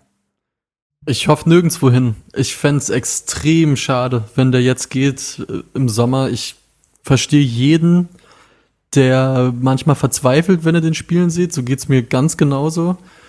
Ähm, ich fände extrem schade, wenn Kunja jetzt im Sommer geht. Ich halte den immer noch für einen der talentiertsten Fußballer, die Hertha in den letzten Jahren hatte.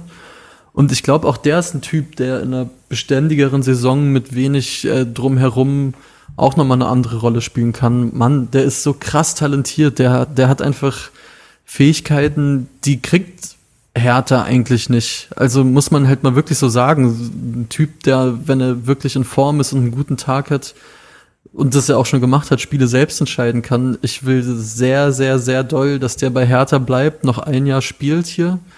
Und dann kann man gerne mal schauen. Dann könnte ich gut verstehen, wenn es da eine größere Aufgabe gibt.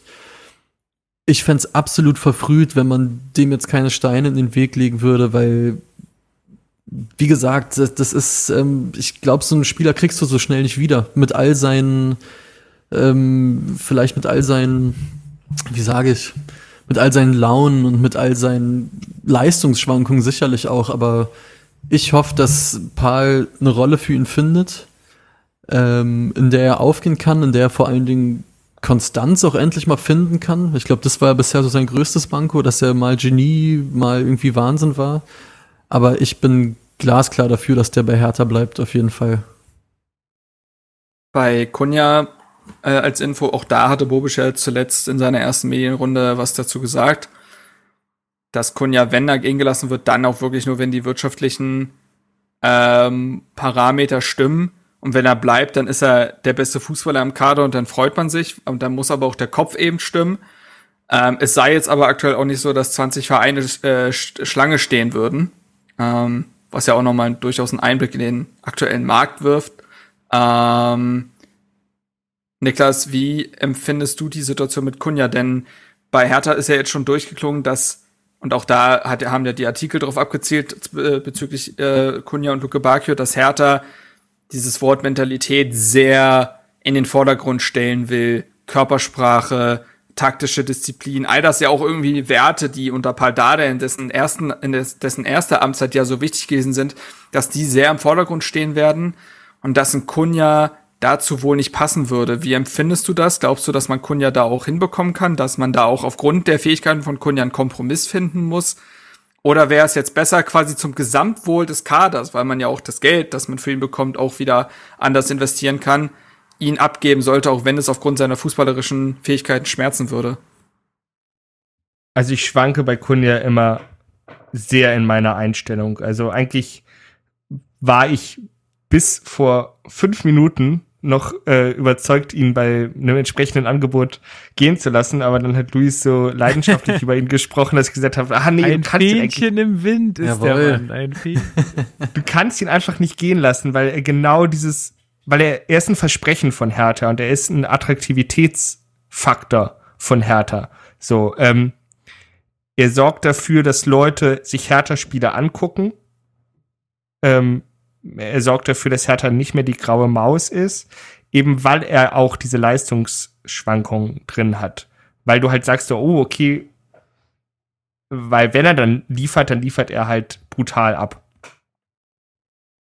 Man kann dann natürlich nicht wegdiskutieren, dass wenn er jetzt ein, noch eine Saison genauso durchwachsen spielt wie die letzte Saison, dass du halt keine 40 Millionen mehr für ihn bekommst. Die Frage ist halt, bekommst du jetzt auch noch 40 Millionen für ihn? Hm, weiß ich nicht, ob das jemand zahlen würde. Also Leeds United soll ja sehr stark interessiert sein und klar, auf, in England gibt's mehr Geld in der Premier League, aber ich sehe jetzt eigentlich nicht, dass die 40 Millionen für den hinlegen. Deshalb würde ich sagen, wenn 40 Millionen auf dem Tisch liegen,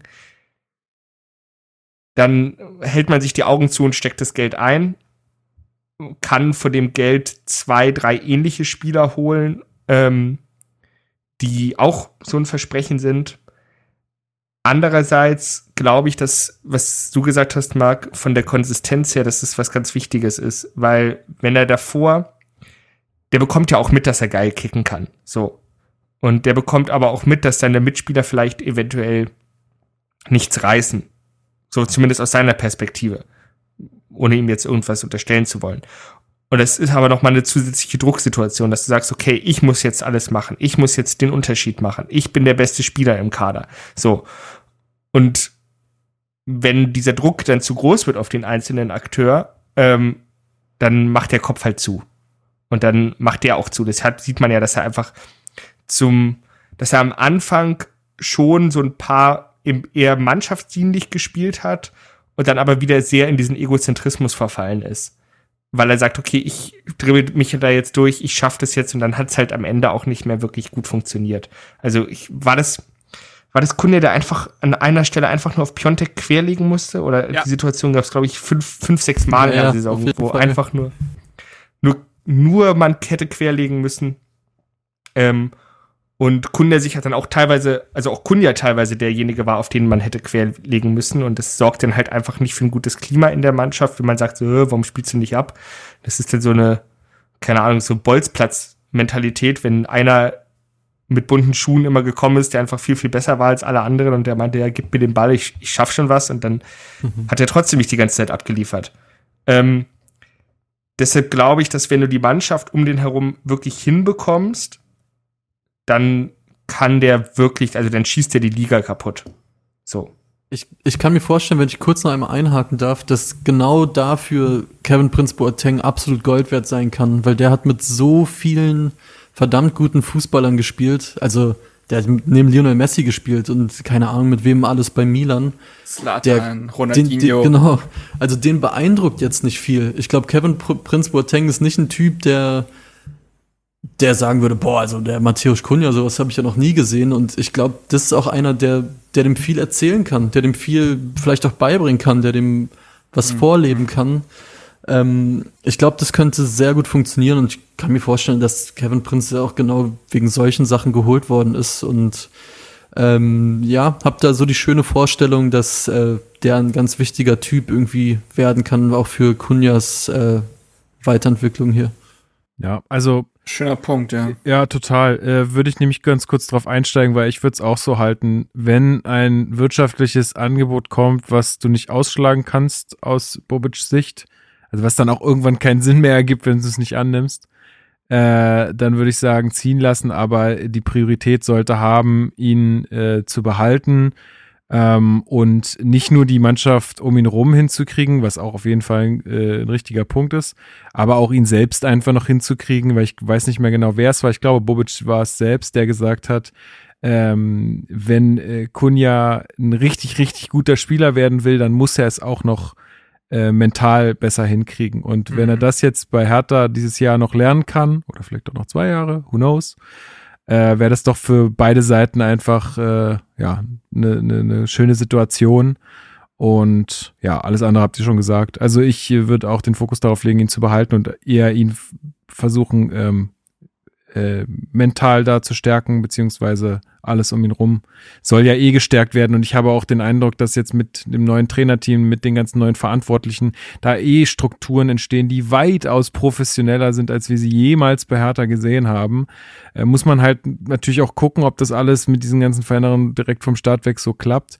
Aber ähm, das, was, was so eine, was so ein Quarantäne-Trainingslager da zu Hause bewirken kann, haben wir ja gesehen, wenn man das richtig anpackt.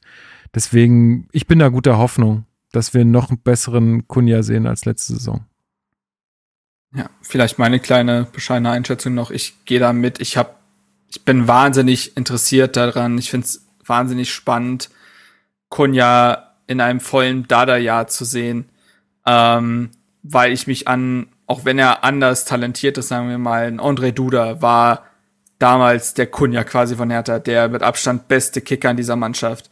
Und wir erinnern uns auch an diese Anfangsphase, wo irgendwie beide miteinander auch gefremdelt haben, weil Kun, äh, Kunja sag ich schon, Duda dieser Freigeist war, der irgendwie das Spielerische mochte und da der gesagt hat, naja, der muss auch schon das Gesamttaktische der Mannschaft mittragen und man hat sich dann ja irgendwann gefunden und das war dann diese Saison, wo Duda irgendwie 17 direkte Torbeteiligung am Ende der Saison hatte.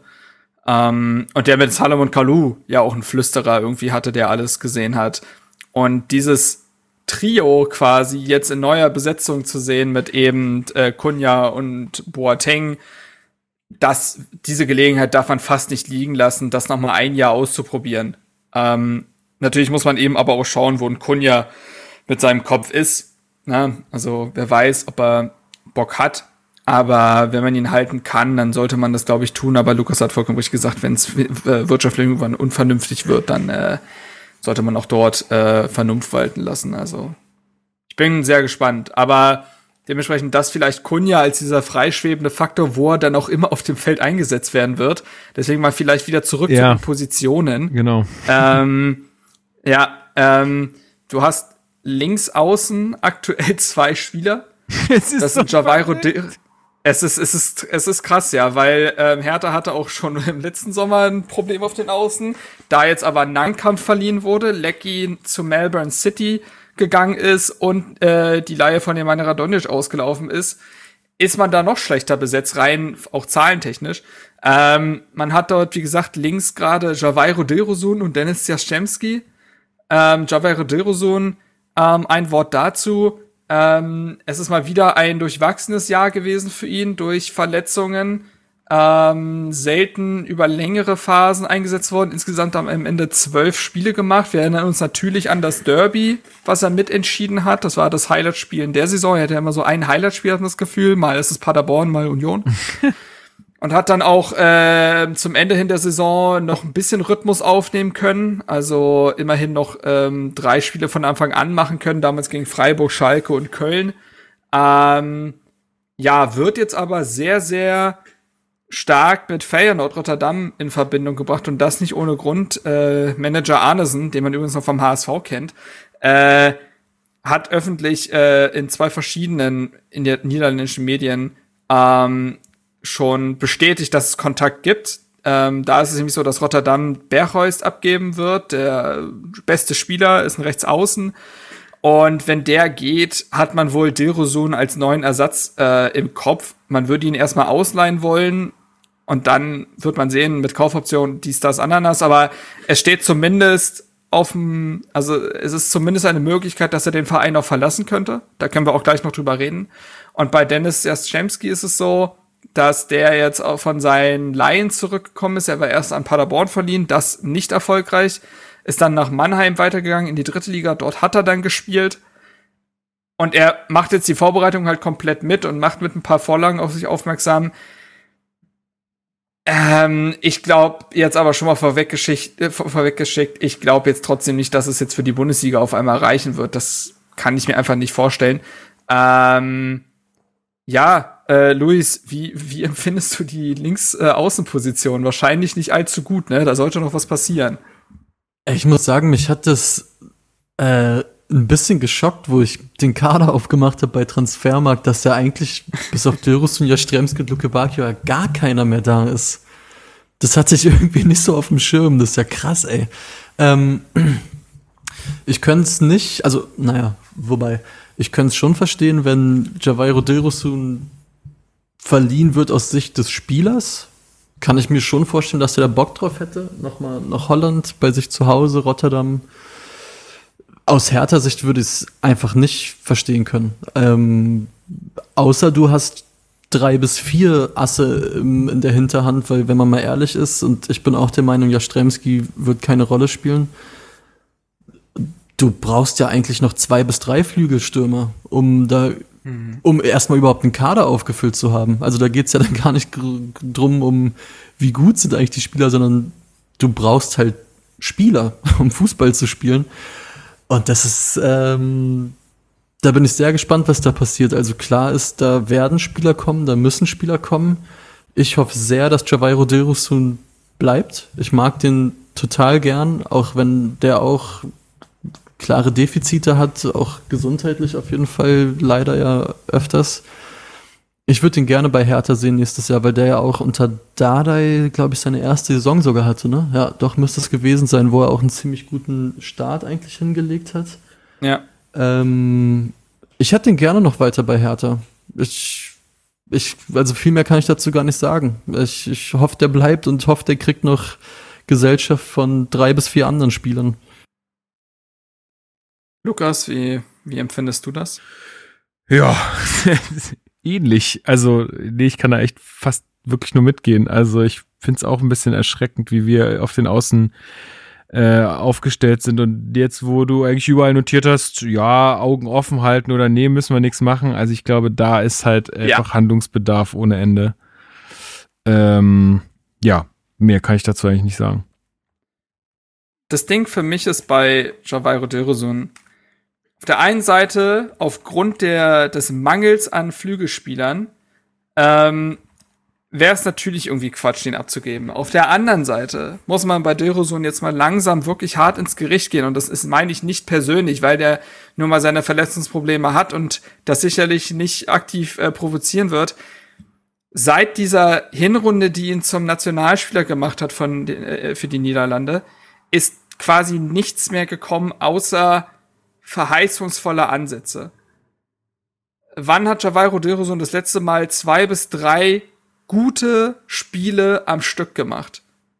Das passiert nicht. Und das ist, ähm, das ist eine, du kannst mit Javairo Dilrosun de facto nicht planen effektiv, weil du überhaupt nicht weißt, wie lange, in welcher Saisonphase er dir überhaupt zur Verfügung steht und in welcher Form du ihn dann bekommst, weil es bei Derosun ja nicht nur so ist, dass der mal ausfällt und dann wieder einfach wie eine Eins da ist, sondern er dann auch gefühlt erstmal wieder drei Wochen braucht, um überhaupt eine, äh, irgendeine Form von Rhythmus aufzunehmen. Wie oft hat man sich schon gefragt, ja, wo ist Derosun eigentlich? Der trainiert doch schon wieder. Ja, ja. Aber es ja einfach nicht gereicht hat, weil er irgendwie drei bis vier Wochen erstmal im Training sein musste, um überhaupt sowas wie Bundesliga überhaupt wieder spielen zu können. Und er ist jetzt 23, er, er entwächst auch dem Talentalter so langsam. Und ich tue mich schwer mit ihm, weil wir erinnern uns an seine tollen Momente, an sein, an sein Jahrhundert-Dribbling gegen Paderborn und so weiter. Aber es sind Momente. Und es ist, es geht nicht irgendwie drüber hinaus. Und wenn, wenn man jetzt kein, wenn man jetzt nicht die nötige Anzahl von Flügelspielern bekommt, ja, natürlich musst du dann mit Dilrosun weitermachen, weil du ihn einfach brauchst. Aber wenn du Ersatz findest, dann bin ich ganz ehrlich, dann kann man schon mal drüber nachdenken bei ihm. Also, weil ich nicht weiß, ob dieses Potenzial jemals noch in Konstanz umgewandelt wird bei ihm. Ähm, und er nicht doch vielleicht dann doch irgendwann so ein verheißungsvolles Versprechen bleibt, was aber ein Versprechen, genau, eben bleibt. Und da tue ich mich mit ihm total schwer, weil ich den ja auch sehr gerne kicken sehe. Aber wenn es nicht reicht, mal drei, vier, fünf gute Spiele zu machen in der Saison, naja, wie willst du dann mit ihm planen? Niklas, siehst du das anders? Nee, ich sehe es genauso und das ist einfach super frustrierend und es ist auch frustrierend zu sehen, wen Hertha alles holen muss. So, wenn jetzt ein Luki mhm. Bacchio geht und selbst Dirus und wenn der bleibt, Luis hat schon die magische Zahl gesagt, du brauchst drei bis vier neue Außenspieler. So, du hast, klar, du, du hast den heißen Flirt mit Radonjic, der auf beiden Seiten theoretisch spielen kann. Du hast einen Mittelstädt, du hast Luca Netz, die zur Not außen spielen können, aber das ist brutal. Und dann musst du das einfach ja. mal durchrechnen. Ähm, du wirst nicht alle ablösefrei bekommen. Du, sagen wir jetzt mal, selbst wenn du nur 15, äh, wenn du 5 Millionen durchschnittlich zahlst, was ein durchschnittlicher Spieler ist, wir erinnern uns, ähm, in Eduard Löwen hat 7 Millionen gekostet. Ähm, und Offensivspieler sind ja traditionell einfach höher bewertet, dann bist du da bei 15, 20 Millionen nur für Außenspieler. So. Ähm, gut, Hertha kann sich das leisten, aber man will halt auch klug wirtschaften und nicht das ganze Geld sofort zum ja. Fenster rauswerfen, zumal dann, dann hast du drei bis vier Transfers und alle müssen sitzen. So, du hast keine, du hast gar keine Probephase in dem Sinn, dass du sagst, okay, wer könnte kommen, wer funktioniert, wo kann ich noch ein bisschen was, ähm, was ausprobieren, sondern du, das ist, also es macht mir große Bauchschmerzen tatsächlich. Wie jetzt gar nicht, dass ich glaube, dass Hertha keine entsprechenden Spieler findet. Das glaube ich, da stehen einige auf dem Zettel. Es gibt ja genug junge, talentierte und auch gestandene Spieler, sondern eher wieder ob dieser radikalen Kaderumstrukturierung auf dieser Position. Hm. Es kann was ja, bringen. Ja. Ähm, man sieht, wie einfach talentierte Außenspieler das Spiel beleben können. Dilrosun, ähm, wenn er es gezeigt hat und ähm, auch zuletzt Radonjic war ein, waren einfach Faktoren. Ähm, und diese Faktoren haben auch, sind auch dadurch so aufgefallen, weil das Flügelspiel davor die gesamte Saison einfach abgemeldet war und nicht stattgefunden hat. Also wer, wer Lecky bringt oder wer mit Lecky spielt, der weiß ich nicht kann sich nur auf eins verlassen, äh, und zwar, dass ganz viele GIFs in die Hertha-Base WhatsApp-Gruppe gepostet werden, aber nicht, dass Jawohl. irgendwas noch offensiv nach vorne geht. Ja, Boah, ich muss, ja, also ich, ich muss schon sagen, ich würde zumindest, ja, entschuldige Marc, ja.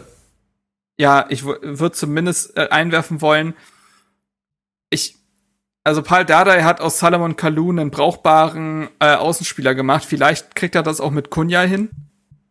Dass Kunja vielleicht tatsächlich diese Rolle irgendwann annimmt. Ähm, das wäre ein Traum, ne? Äh, weil dann hättest du einen hochwertigen, also einen sehr hochwertigen Außenstürmer.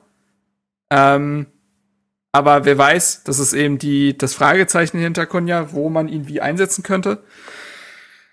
Und ansonsten ist es halt wirklich sehr dünn. Ähm, wie gesagt, aber äh, ja, äh, Luis, sag du erst mal.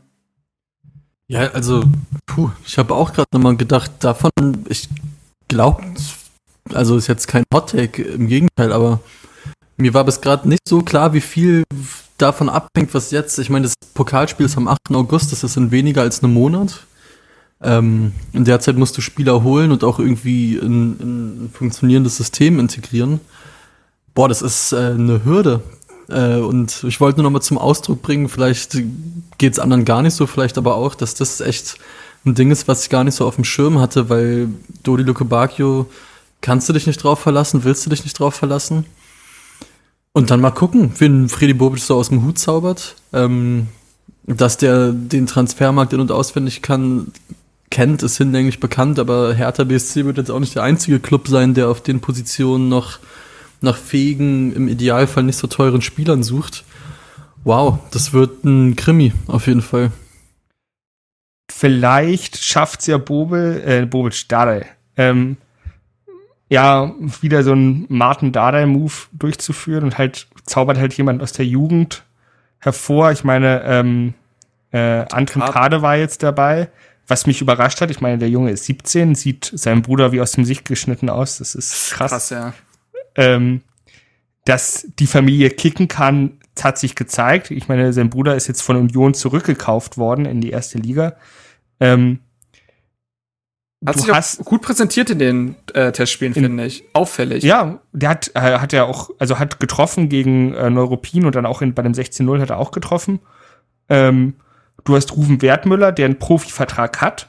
Der ist 20, also ähm, im Nankam-Alter und ähm, wenn der auch durchstarten will, dann muss der jetzt zünden, so, weil mit 22 bist du raus. Ähm, also wir sehen es bei Maurice Kovic, äh, Czovic, der 23 ist und noch, äh, also der wird kein, der wird kein Bundesligaspiel mehr für Hertha machen. Ähm, oder hat er schon mal eins gemacht? Also er wird auf jeden Fall nie wieder für Hertha in der Bundesliga auflaufen. So. Palko Dardai spielt ja nicht mehr bei Hertha, der ist ja in, äh, in Ungarn. Ähm, da ist halt auch mit 21, 22 bist du halt, wenn du es bis dahin halt nicht aus der U23, aus der zweiten Mannschaft hochgeschafft hast, dann bleibst du, also dann wirst du es auch nicht wieder schaffen.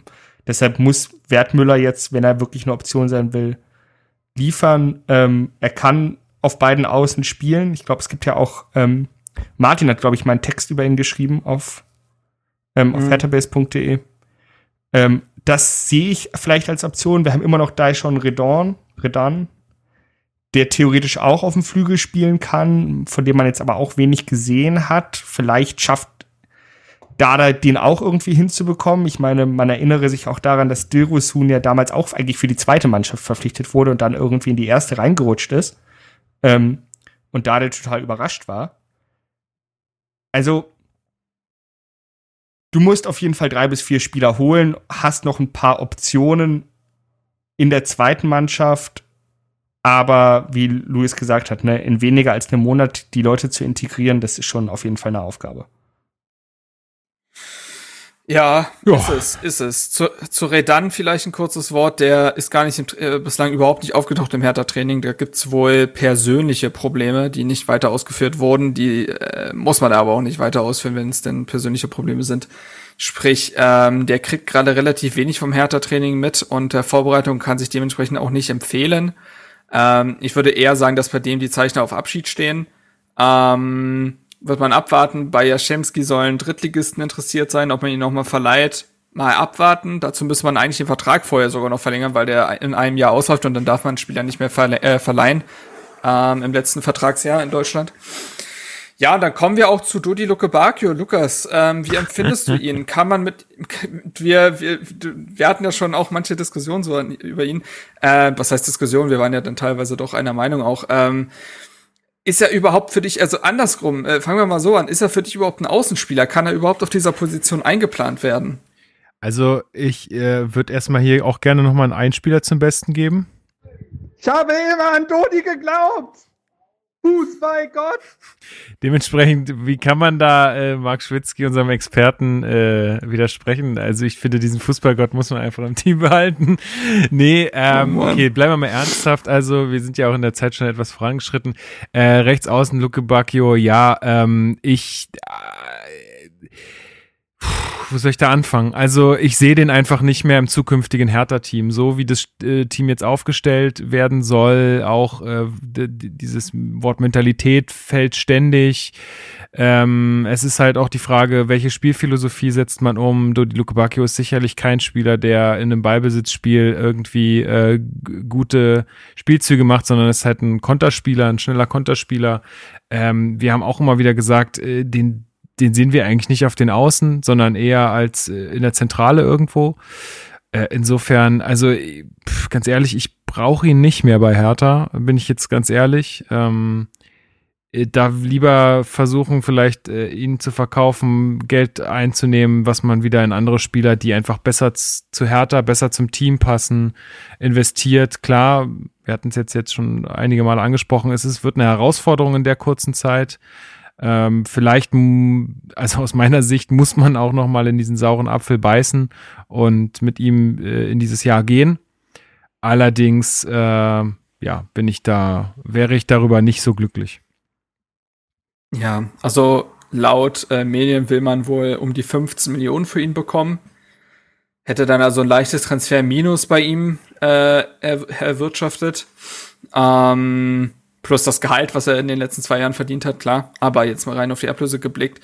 Ich kann mir schon irgendwie vorstellen, dass sich irgendein, irgendein Mittelfeldverein aus der Premier League findet. Die stehen auf solche Stürmertypen, mit denen sie dann ordentlich kontern können. Also solche Stürmertypen in England gibt's durchaus. Also wenn ich mir irgendwo einen Markt vorstellen kann, dann dort eigentlich auch einfach, wo diese Ablösesumme gezahlt wird, weil klar würde der sich als Belgier irgendwie auch für die Ligue 1 äh, anbieten, aber ich glaube nicht, dass Frankreich gerade besonders mit diesem ganzen äh, TV-Deal-Chaos und so, die haben alle gerade kein Geld, die verramschen ihre Spieler aktuell eher als alles andere, äh, dass da so viel Geld aufgebracht werden könnte. Spanien weiß ich auch nicht. Also ja, Abnehmer für ihn zu finden, wird schwer. Luis, äh, empfindest du die Situation mit Luko Bakio irgendwie anders, sowohl sportlich als auch vielleicht auch von dem menschlichen her, was ja wir auch schon öfter angesprochen haben, was jetzt auch wieder mehr in den Vordergrund gerückt werden soll bei Hertha? Äh, ich, Lukas hat, finde ich, eine wichtige Sache am Ende gesagt äh, mit dem sauren Apfel. Ich glaube, er kann so ein bisschen der Profiteur davon sein, dass Hertha halt so dünn aufgestellt ist auf dem Flügel. Ich glaube, einfach aus mangels Alternativen, dass man mit ihm in die Saison gehen wird, ehrlich gesagt. Ähm, ja, ich bin jetzt auch nicht der größte Fan, vor allen Dingen nach der letzten Saison nicht, aber wenn du so aufgestellt bist, wie du gerade aufgestellt bist, so einen Spieler abzugeben, dann muss schon sehr, sehr sicher sein, dass quasi, du, dass du jemanden direkt in der Hinterhand hast, der sofort unterschreibt. Ah, Dodi ist halt äh, auch so ein Fall, der ist so unfassbar talentiert einfach. Also der hat ja auch schon echt geile Spiele für Hertha gemacht. Der hat Fähigkeiten bis unters Dach, aber irgendwie bringt das nicht auf den Rasen. Auch in Babelsberg gab es auch schon wieder so Situationen, wo wir auch mit dem Kopf geschüttelt haben, ne? ey. Das war ja. so willenlos, so, so, so, so lustlos und auf Dauer, also es ist, glaube ich, ich glaube, er geht in die Saison mit Hertha und dann ist es aber echt so eine Make-or-Break-Phase. Also wenn er dann nicht liefert, dann sehe ich nicht, dass Dardai dem noch groß Zeit gibt. Also glaub, so werden die Gespräche ja. auch mit Bobic laufen. Ich glaube, wenn jetzt wirklich mit ihm noch geplant wird für die Saison, wird Bobic ihm sagen: Pass auf, wir planen mit dir, aber du musst liefern, ansonsten war es das für uns. Das wird, das werden das Perverse ist ja, ja. Ja, sorry, ich wollte dich nicht unterbrechen. Nee, nee, nee, nee, ich war fertig, sorry. Okay, das Perverse ist ja irgendwie bei ihm, dass er trotzdem in 63 Pflichtspielen für Hertha 28 direkte Torbeteiligung hat, ne? Also, der ist ja, obwohl er, das zeigt ja vielleicht auch eben sein Talent, ne? Obwohl er irgendwie scheinbar nicht 100% gibt und jeden Trainer zur Verzweiflung treibt, ist er in beiden Jahren ein so dermaßen wichtiger Scorer gewesen. Spricht vielleicht auch wieder nicht für die Mannschaft, dass so bei ja. Luke Bakius ist, aber das kannst du drehen und wenden, wie du willst. Aber sprich, er kann irgendwo ja einen Wert haben. Ja. Und es gab dieses eine Spiel, ich glaube, das war auch dieses Leverkusen-Spiel, wo der einfach mal ganz runtergekühlt sein Spiel durchgezogen. Also wirklich einfach mal den Pass gespielt hat, einfach mal den Schuss genommen hat und das hat alles dann funktioniert. Er hat tolle Pässe gespielt, Angriffe aufgezogen, selber gefährlich geworden und nicht dieses willenlose, auch dieses, ich nehme jetzt noch den 17. Haken und auch da, Luke Bacchio, der wird dieses Jahr 24. Der ist irgendwann kein Talent mehr und da muss das, dieses äh, solche Spieler sollen ja unbekümmert bleiben, ne? Die sollen ja sowas Unberechenbares haben. Es muss dann aber trotzdem irgendwann in vernünftige Bahnen verlaufen. Und ob er diesen Schritt geht, wenn, dann hat Hertha einen tollen Spieler, wenn nicht, dann nicht. Und wie gesagt, bei Luke Barco steht eben auch noch irgendwie im Raum, ob er überhaupt ein Außenspieler ist und dann dahingehend ja, helfen kann. Eben, ne, das ist, kommt noch hinzu irgendwie. Und also bei mir, da, ist auch vor allen Dingen diese, diese Mentalitäts-Mannschaftsgefüge-Frage äh, ganz groß. Ähm, ob es, ob vielleicht er auch jemand ist, der noch mehr, noch mehr ein funktionierendes Team braucht, ähm, mannschaftsintern auch, äh, dass er da auch, selbst auch funktionieren kann. Ich weiß es ehrlich gesagt nicht. Ist, für mich sind da zu viele Fragezeichen bei der, bei dieser Personalie, dass ich, ja, dass ich da eigentlich äh, das gerne dass ich da gerne ähm, Spieler hätte, die, auf die man sich einfach besser verlassen kann. Ja. So, vielleicht gehört Luke Barkley, wie gesagt, zu den Mittelstürmern und die sollen dann auch das letzte Segment in dieser Kaderanalyse sein. Wir kommen zum Mittelsturm, da wo die Tore meistens geschossen werden und wo es auch in der vergangenen Saison, ja, Tops die Flops gab, so ungefähr. Ähm, aktuell dort angestellt quasi in der Sturmzentrale sind äh, Christoph Piontek, der in der vergangenen Saison sieben Buden gemacht hat. Ähm, auch er für eine hohe Ablöse damals gekommen, Vertrag bis 2025. Ähm, der im Saisonendspurt ja aber nicht mehr mithelfen konnte aufgrund seiner seines Knöchelbruchs und darin laboriert er ja immer noch. Er ist jetzt wieder am Aufbautraining, er ist sehr fleißig, wie er auf Instagram dokumentiert. Also er ist jetzt wieder am Aufbau und Stabilitätstraining und so weiter. Aber wie viel und ob er überhaupt irgendwas von dieser Vorbereitung sehen wird, ich weiß es nicht. Man hört auf jeden Fall noch nichts. Äh, John Cordoba nimmt aktuell alles mit, nachdem er ja auch zum Saisonendsport gefehlt hatte. Der ist aktuell voll im Training drin. Was ihn sicherlich gut tun wird, weil auch er in der vergangenen Saison ja immer wieder mit Verletzungsproblemen zu kämpfen hatte. Ansonsten ja eigentlich durchaus Herthas Stürmer Nummer eins gewesen. Frisch aus Köln gekommen. Auch er sieben Saisontore gehabt am Ende. Aber nur 21 Spiele. Ähm, wir haben den Rückkehrer Davy Selke von Werder Bremen, der äh, wie gesagt, Olympia hat sausen lassen und bei Hertha quasi nochmal alles zu geben, seine Chance zu nutzen. Und er wird auch aktuell von allen Seiten gelobt, dass er wahnsinnigen Einsatz vorleben würde und gut für das Team sei. Und ähm, das sieht man ja auch in den Testspielen, in jedem bislang auch getroffen. Der Mann hat eine Mission.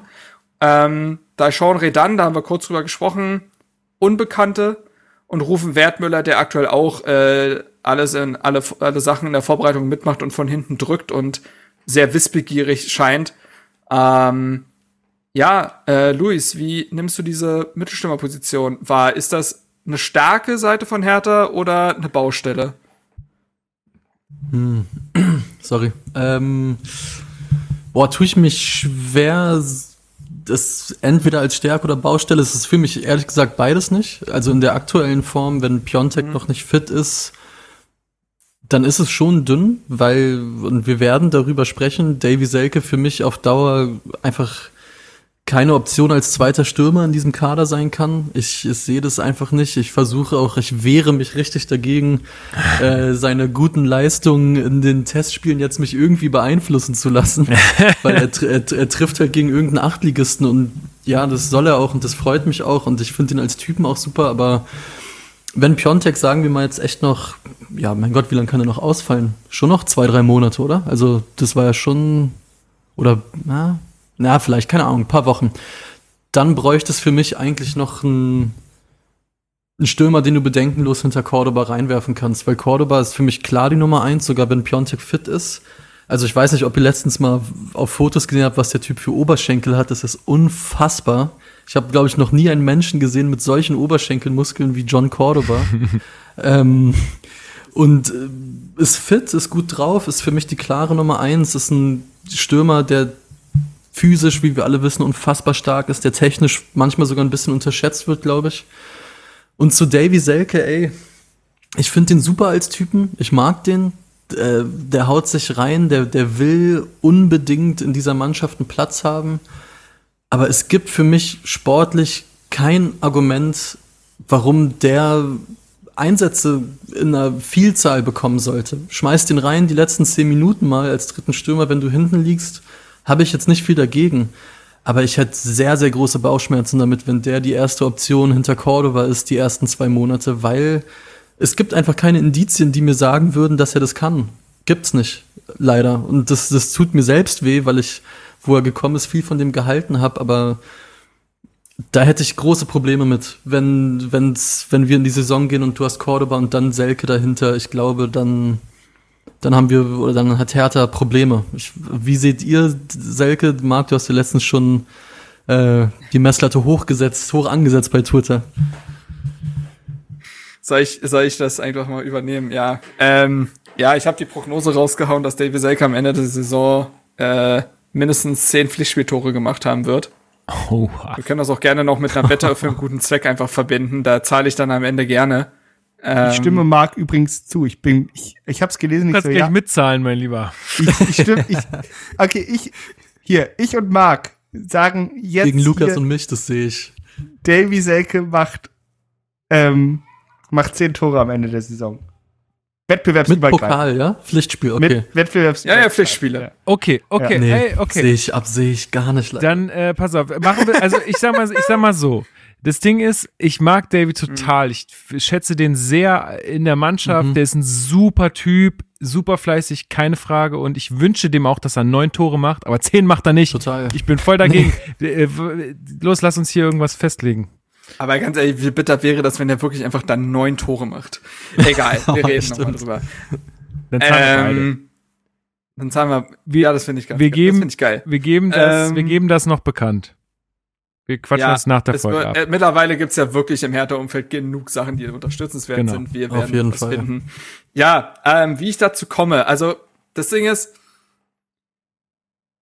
am Ende kann Luis total recht haben. So, das sehe ich natürlich. Bin jetzt nicht so verblendet, dass ich sage, guck doch einfach nur genau hin, Luis. Äh, warum siehst du das nicht, du Blinder? Sondern es ist natürlich so, dass du diesen Eifer und dieses sich jetzt voll hinter die letzte Chance äh, klemmen, die du bei Hertha hast, dass du das so und so bewerten kannst. Ähm, ich kann mir vorstellen, also Davy Selke haben wir bei Hertha schon in einer Form erlebt, wo man sagt, ey, das ist ein guter Bundesliga-Stürmer. Der macht seine Buden und selbst wenn er sie nicht macht, hat er sich in dem Spiel so sehr aufgerieben und auch, äh, er hatte auch eine Saison, wo er irgendwie zweistellig am Ende, am Ende Vorlagen hatte. Ähm, dann hat er zumindest irgendwas fürs Team gegeben. So ein Stürmer, der sich eben nicht nur an Toren messen lässt. Ähm, Jetzt haben wir aber, wie gesagt, einen Davy Selke, der es in der letzten Zeit bei Hertha nicht so leicht hatte, aber ganz ehrlich, wer hatte es in den letzten zwei Jahren auch einfach bei Hertha? Ähm, der ist ja damals dann vor Klinsmann quasi geflohen, als er den äh, Piontek einfach vor die Nase gesetzt hat. Was ich durchaus verstehen konnte, weil ich glaube, mit Klinsmann, naja, gut. Äh, Thema für sich. Ähm, so, und geht zu Bremen und hat natürlich die Idee, dass es bei der alten Liebe voll klappt. Und jetzt wissen wir aber auch, wie es bei Bremen zuletzt war nämlich alles andere als geil. Und natürlich hat Davy Selke insofern einen Anteil als da, daran, als dass ja gewisse Szenen auch ja durchs Land gingen, wo er dann Tor nicht gemacht hat, was eigentlich eins hätte sein müssen und solche Geschichten.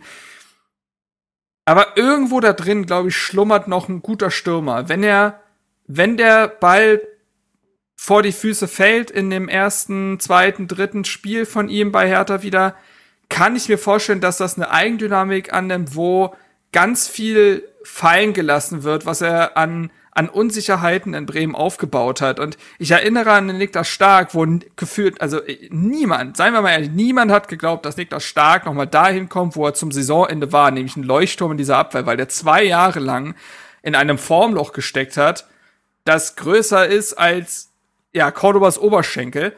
Ähm, und, und das will was heißen, aber es geht. Es ist natürlich was anderes als, also, ne, es sind andere Kriterien bei einem Verteidiger und einem Stürmer, brauchen wir nicht drüber reden, aber man kann auch Formlochs, die anscheinend nicht zu überwinden sind, überwinden und ich, ich natürlich wünsche ich es auch einem Davy Selke, weil er, glaube ich, einer Mannschaft ganz viel geben kann. Ähm, das wird ja auch, wurde schon immer gelobt, dass er ein guter Mannschaftsspieler ist, dass er ein guter Kabinenspieler ist, was übrigens auch wieder ein Punkt ist, der durchaus wichtig ist in dieser Mannschaft.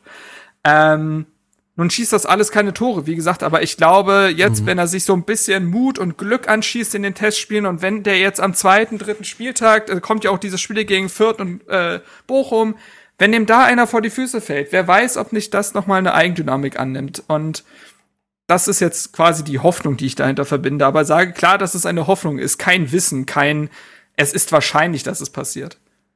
Plus, ähm, ich, was ganz wichtig ist, glaube ich, auch wieder sich das Ganze im System anzugucken. So, Piontek ist jetzt einfach eine Weile raus. Es wird lange dauern, bis er zurückkommt. So, er verpasst die Vorbereitung. Das bedeutet, als Trainer ähm, trainierst du ein System, was im besten Fall Cordoba sehr gut einbinden kann. So, du ähm, spielst vielleicht lange Bälle, du sagst, ähm, du identifizierst die Stärken und weist die Spieler an, hier gibt ihm den Ball, der macht irgendwas damit. Irgendwie. So. Ähm, Cordoba und Piontek sind ja relativ leicht unterschiedliche Spielertypen, aber Selke und Cordoba sind es halt eben nicht. So, Cordoba ist definitiv der talentiertere und der bessere Spieler aber von der Wucht, die beide mitbringen, sind sie sich dann schon sehr ähnlich. Das bedeutet, Selke profitiert im Windschatten sozusagen davon, dass das System auf Cordoba um, ähm, zugeschnitten ist, weil es damit auch auf ihn zugeschnitten ist. Plus, das ist jetzt sehr viel konjunktiv, aber letzte Saison gab es ja, wie gesagt, kein Flügelspiel. Deshalb ist, hat Piontek ja auch so abgekackt, weil er überhaupt keine richtigen Bälle bekommen hat, die er irgendwie eiskalt verwandeln konnte wenn es denn jetzt Flügelspieler gäbe und sie gute Chancen kreieren würden, dann glaube ich, dass ein Cordoba sogar noch besser funktioniert. Und dann glaube ich auch, dass ein Davy Selke auch gut funktioniert. So. Ähm, das sind halt alles Faktoren, die man mit einbeziehen muss und aufgrund derer ich zu der Überzeugung komme, dass ähm, dass Selke schon aus zünden kann. So, der ist jetzt wieder, der ist jetzt wieder in Berlin, äh, ist frisch verheiratet. Seine Frau äh, mag Berlin sehr gerne. Ähm, er hat jetzt eine Wohnung gekauft. Weiß vielleicht auch, dass er sich jetzt, dass er wirklich mal liefern muss. So, weißt du, das ist ja auch was anderes, wenn du halt sagst, na gut, hier komm, Bremen kauft mich so oder so, ich habe eh einen Vertrag.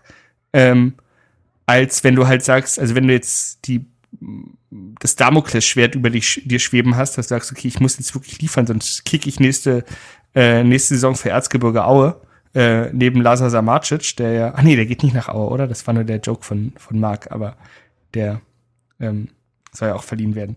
Ähm, nein, also das ist, denke ich, ein, ein wichtiger Faktor, den man ähm, sehen muss.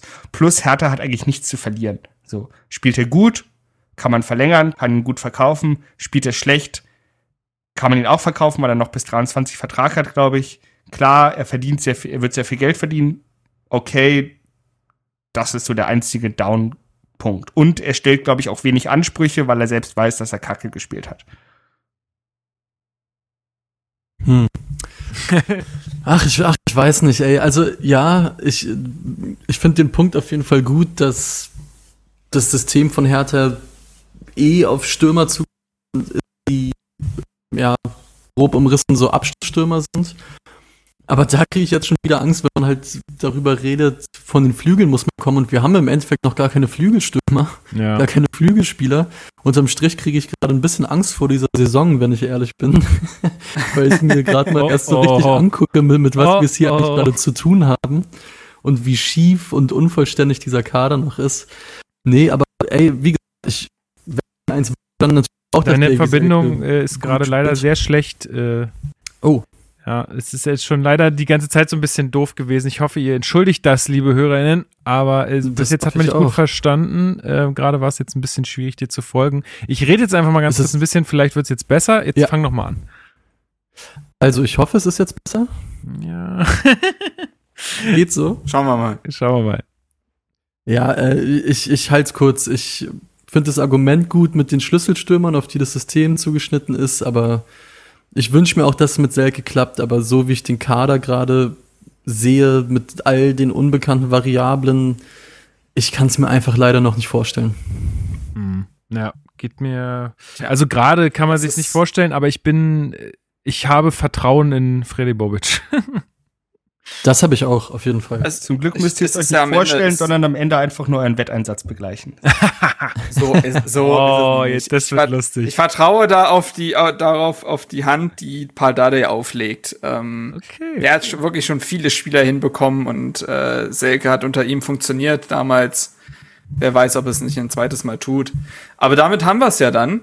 Ähm, für mich klingt das aber trotzdem nicht danach, als würde jetzt noch ein Mittelstürmer verpflichtet werden müssen.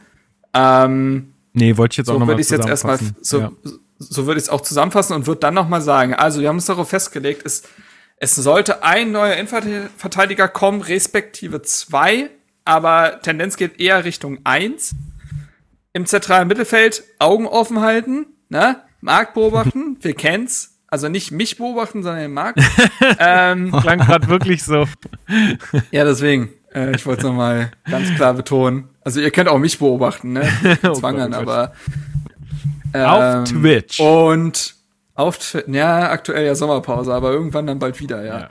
Ähm, und die Hauptpos Hauptposition, die verstärkt werden muss, aber das äh, war ja irgendwie schon vorher klar. Ähm, außer man ist Luis und ist gerade so ein bisschen aus allen Wolken gefallen. äh, äh, man braucht zwei bis drei neue Flügelspieler. Sollte Dürresun gehen, bewegt es sich sogar eher in der Richtung drei bis vier. Und ja, äh, Abgangsseite muss man eh abwarten. Kunja, Luke Bacchio, äh, Boyata, na, das sind noch so po äh, Positionen oder Spieler, die vielleicht noch verliehen werden. Was ist mit einem Redan, was ist mit einem Wertmüller, was ist mit einem Michelbrink oder ähnlichen? Ähm, aber das ist dann quasi jetzt die Kaderanalyse gewesen. Und für die letzten Worte würde ich dann Modera den Moderationsstab wieder an Lukas weitergeben. Ja, vielen Dank, Marc. Äh, du hast das wirklich hervorragend gemacht. Das war wirklich eine sehr entspannte Folge für mich, ey. Das, ah, war, hat, hat, mal, hat mal gut getan, einfach nur zu reagieren und nicht so, so viel zu agieren. Ich muss jetzt gleich nochmal, bevor jetzt äh, so wieder diese, dieses Austrudeln beginnt und bevor jetzt irgendwie Leute schon von euch abschalten, ähm, möchte ich gerne noch äh, meinem Cousin Fabi zum Geburtstag gratulieren. Ich habe vergessen, ihn jetzt heute über den Tag anzurufen. Und er, ich weiß, dass er diese Folge hört. Alles, alles Gute zum Geburtstag. Äh, und hoffentlich sehen wir uns bald. So, das war Punkt eins. äh, und Punkt zwei ist natürlich noch die äh, Playlist. Ja, ich hoffe, Niklas, also Niklas weiß ich, der ist vorbereitet. Der, der weiß schon ganz genau, was darauf kommt. Äh, und Nulis ist ja auch Musikfachmann. Ähm, der muss uns auch noch äh, sagen, was er darauf packen will. Und ansonsten, ähm, ja, würde ich sagen, äh, war das doch eine schöne Folge. Ich glaube, da konnte man viel mitnehmen. Äh, lasst gerne eure Meinung dazu in den Kommentaren, egal wo, ob auf Twitter äh, oder Facebook oder wo ihr diesen Post seht. Ähm, lasst äh, eure Kommentare da. Wir werden da vielleicht auch noch drauf eingehen in den nächsten Folgen. Ähm, ja, die nächsten Wochen, ich muss mal gucken, wie sie sich gestalten. Also geplant ist jetzt, wie gesagt, jeden Montag eine Folge rauszuhauen. Äh, ich muss mal gucken, wie ich es arbeitstechnisch und planerisch schaffe. Aber das sollte, sollte klappen. Ähm, ja, Marc, haben wir sonst noch irgendwas anzukündigen oder zu sagen? Nö, eigentlich Nö. nicht. Nee. Können wir dann zumachen. Dann bedanke ich mich ganz herzlich bei dir, Marc, für die äh, hervorragende Moderation äh, dieses Mal und ähm, für die Vorbereitung. Ja. Ähm, dann natürlich an Niklas. Äh, vielen, vielen Dank für deine Teilnahme aus dem fernen Bamberg. Äh, wie immer ein Genuss und ich bin schon ganz gespannt gleich auf deinen äh, Song. Äh, und auch an dich, Luis. Vielen, vielen Dank. Ähm, auch direkt nach der Arbeit dich hier noch für äh, auf, vors Mikrofon zu setzen. Das ist ja auch nicht so ganz immer selbst, gerne, immer gerne. Nicht ganz selbstverständlich. Gut, na dann äh, beginnen wir doch mal mit Luis. Was hast du denn äh, dir rausgesucht heute? Ja, äh, ich mach's schnell, aus Angst, dass mich keiner mehr versteht. ich, ich bin, ich bin gerade wieder tatsächlich ein bisschen, was ich lange nicht war, auf dem Drake-Film und würde von nice. ihm einen relativ neuen Song draufwerfen, der heißt Wants and Needs und ist mit Little Baby und das finde ich äh, ein super, super geiler Song. Ich weiß jetzt gar nicht, ob das so der krasse Hype-Song ist, wenn man im Neuner sitzt, gehen München, aber ich höre den gerade sehr gern und den schmeiße ich rein. Cool. Und Niklas, du, das hast du jetzt das letzte Wort äh, für diesen Podcast. Ich sag noch Tschüss. Ja, bleibt uns gewogen. Ähm, haut euer Feedback zu uns rüber. Schön, dass ihr uns alle zuhört. Sagt's vor allen Dingen weiter. Ihr habt es vorhin gehört. Es wissen noch nicht alle Bescheid, dass es diesen Podcast gibt. Äh, geht auf herterbase.de und Niklas wirft euch jetzt raus. Äh, ja, mir ist letztens der perfekte Song für die Playlist eingefallen. Ähm, ich habe ihn vergessen. Ähm, Deshalb äh, suche ich gerade meine Playlist durch und lasse mich äh, inspirieren. Ähm, und ich nehme äh, Get Your Head in the Game aus High School Musical 1. Ein Klassiker. Geil! Leck mich am Arsch. Top. Richtig gut. Feier ich. Oh boy. Ja. Gut. Ähm, ich weiß nicht, wer gerade Kabinen-DJ ist bei Hertha. Ich weiß auch gar nicht, ob Hertha-Spieler diesen Podcast hören. Das wäre eigentlich mal äh, spannend. Dann zu ist das erfahren. Torunariga, oder? Wenn, dann der Song, Leute, bringt euch nach vorne.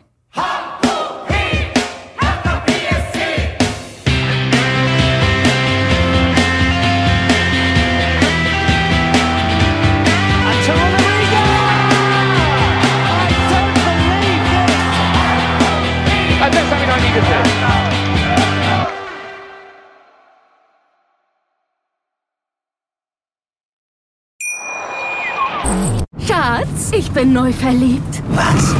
Da drüben. Das ist er. Aber das ist ein Auto. Ja, eben. Mit ihm habe ich alles richtig gemacht. Wunschauto einfach kaufen, verkaufen oder leasen. Bei Autoscout24. Alles richtig gemacht.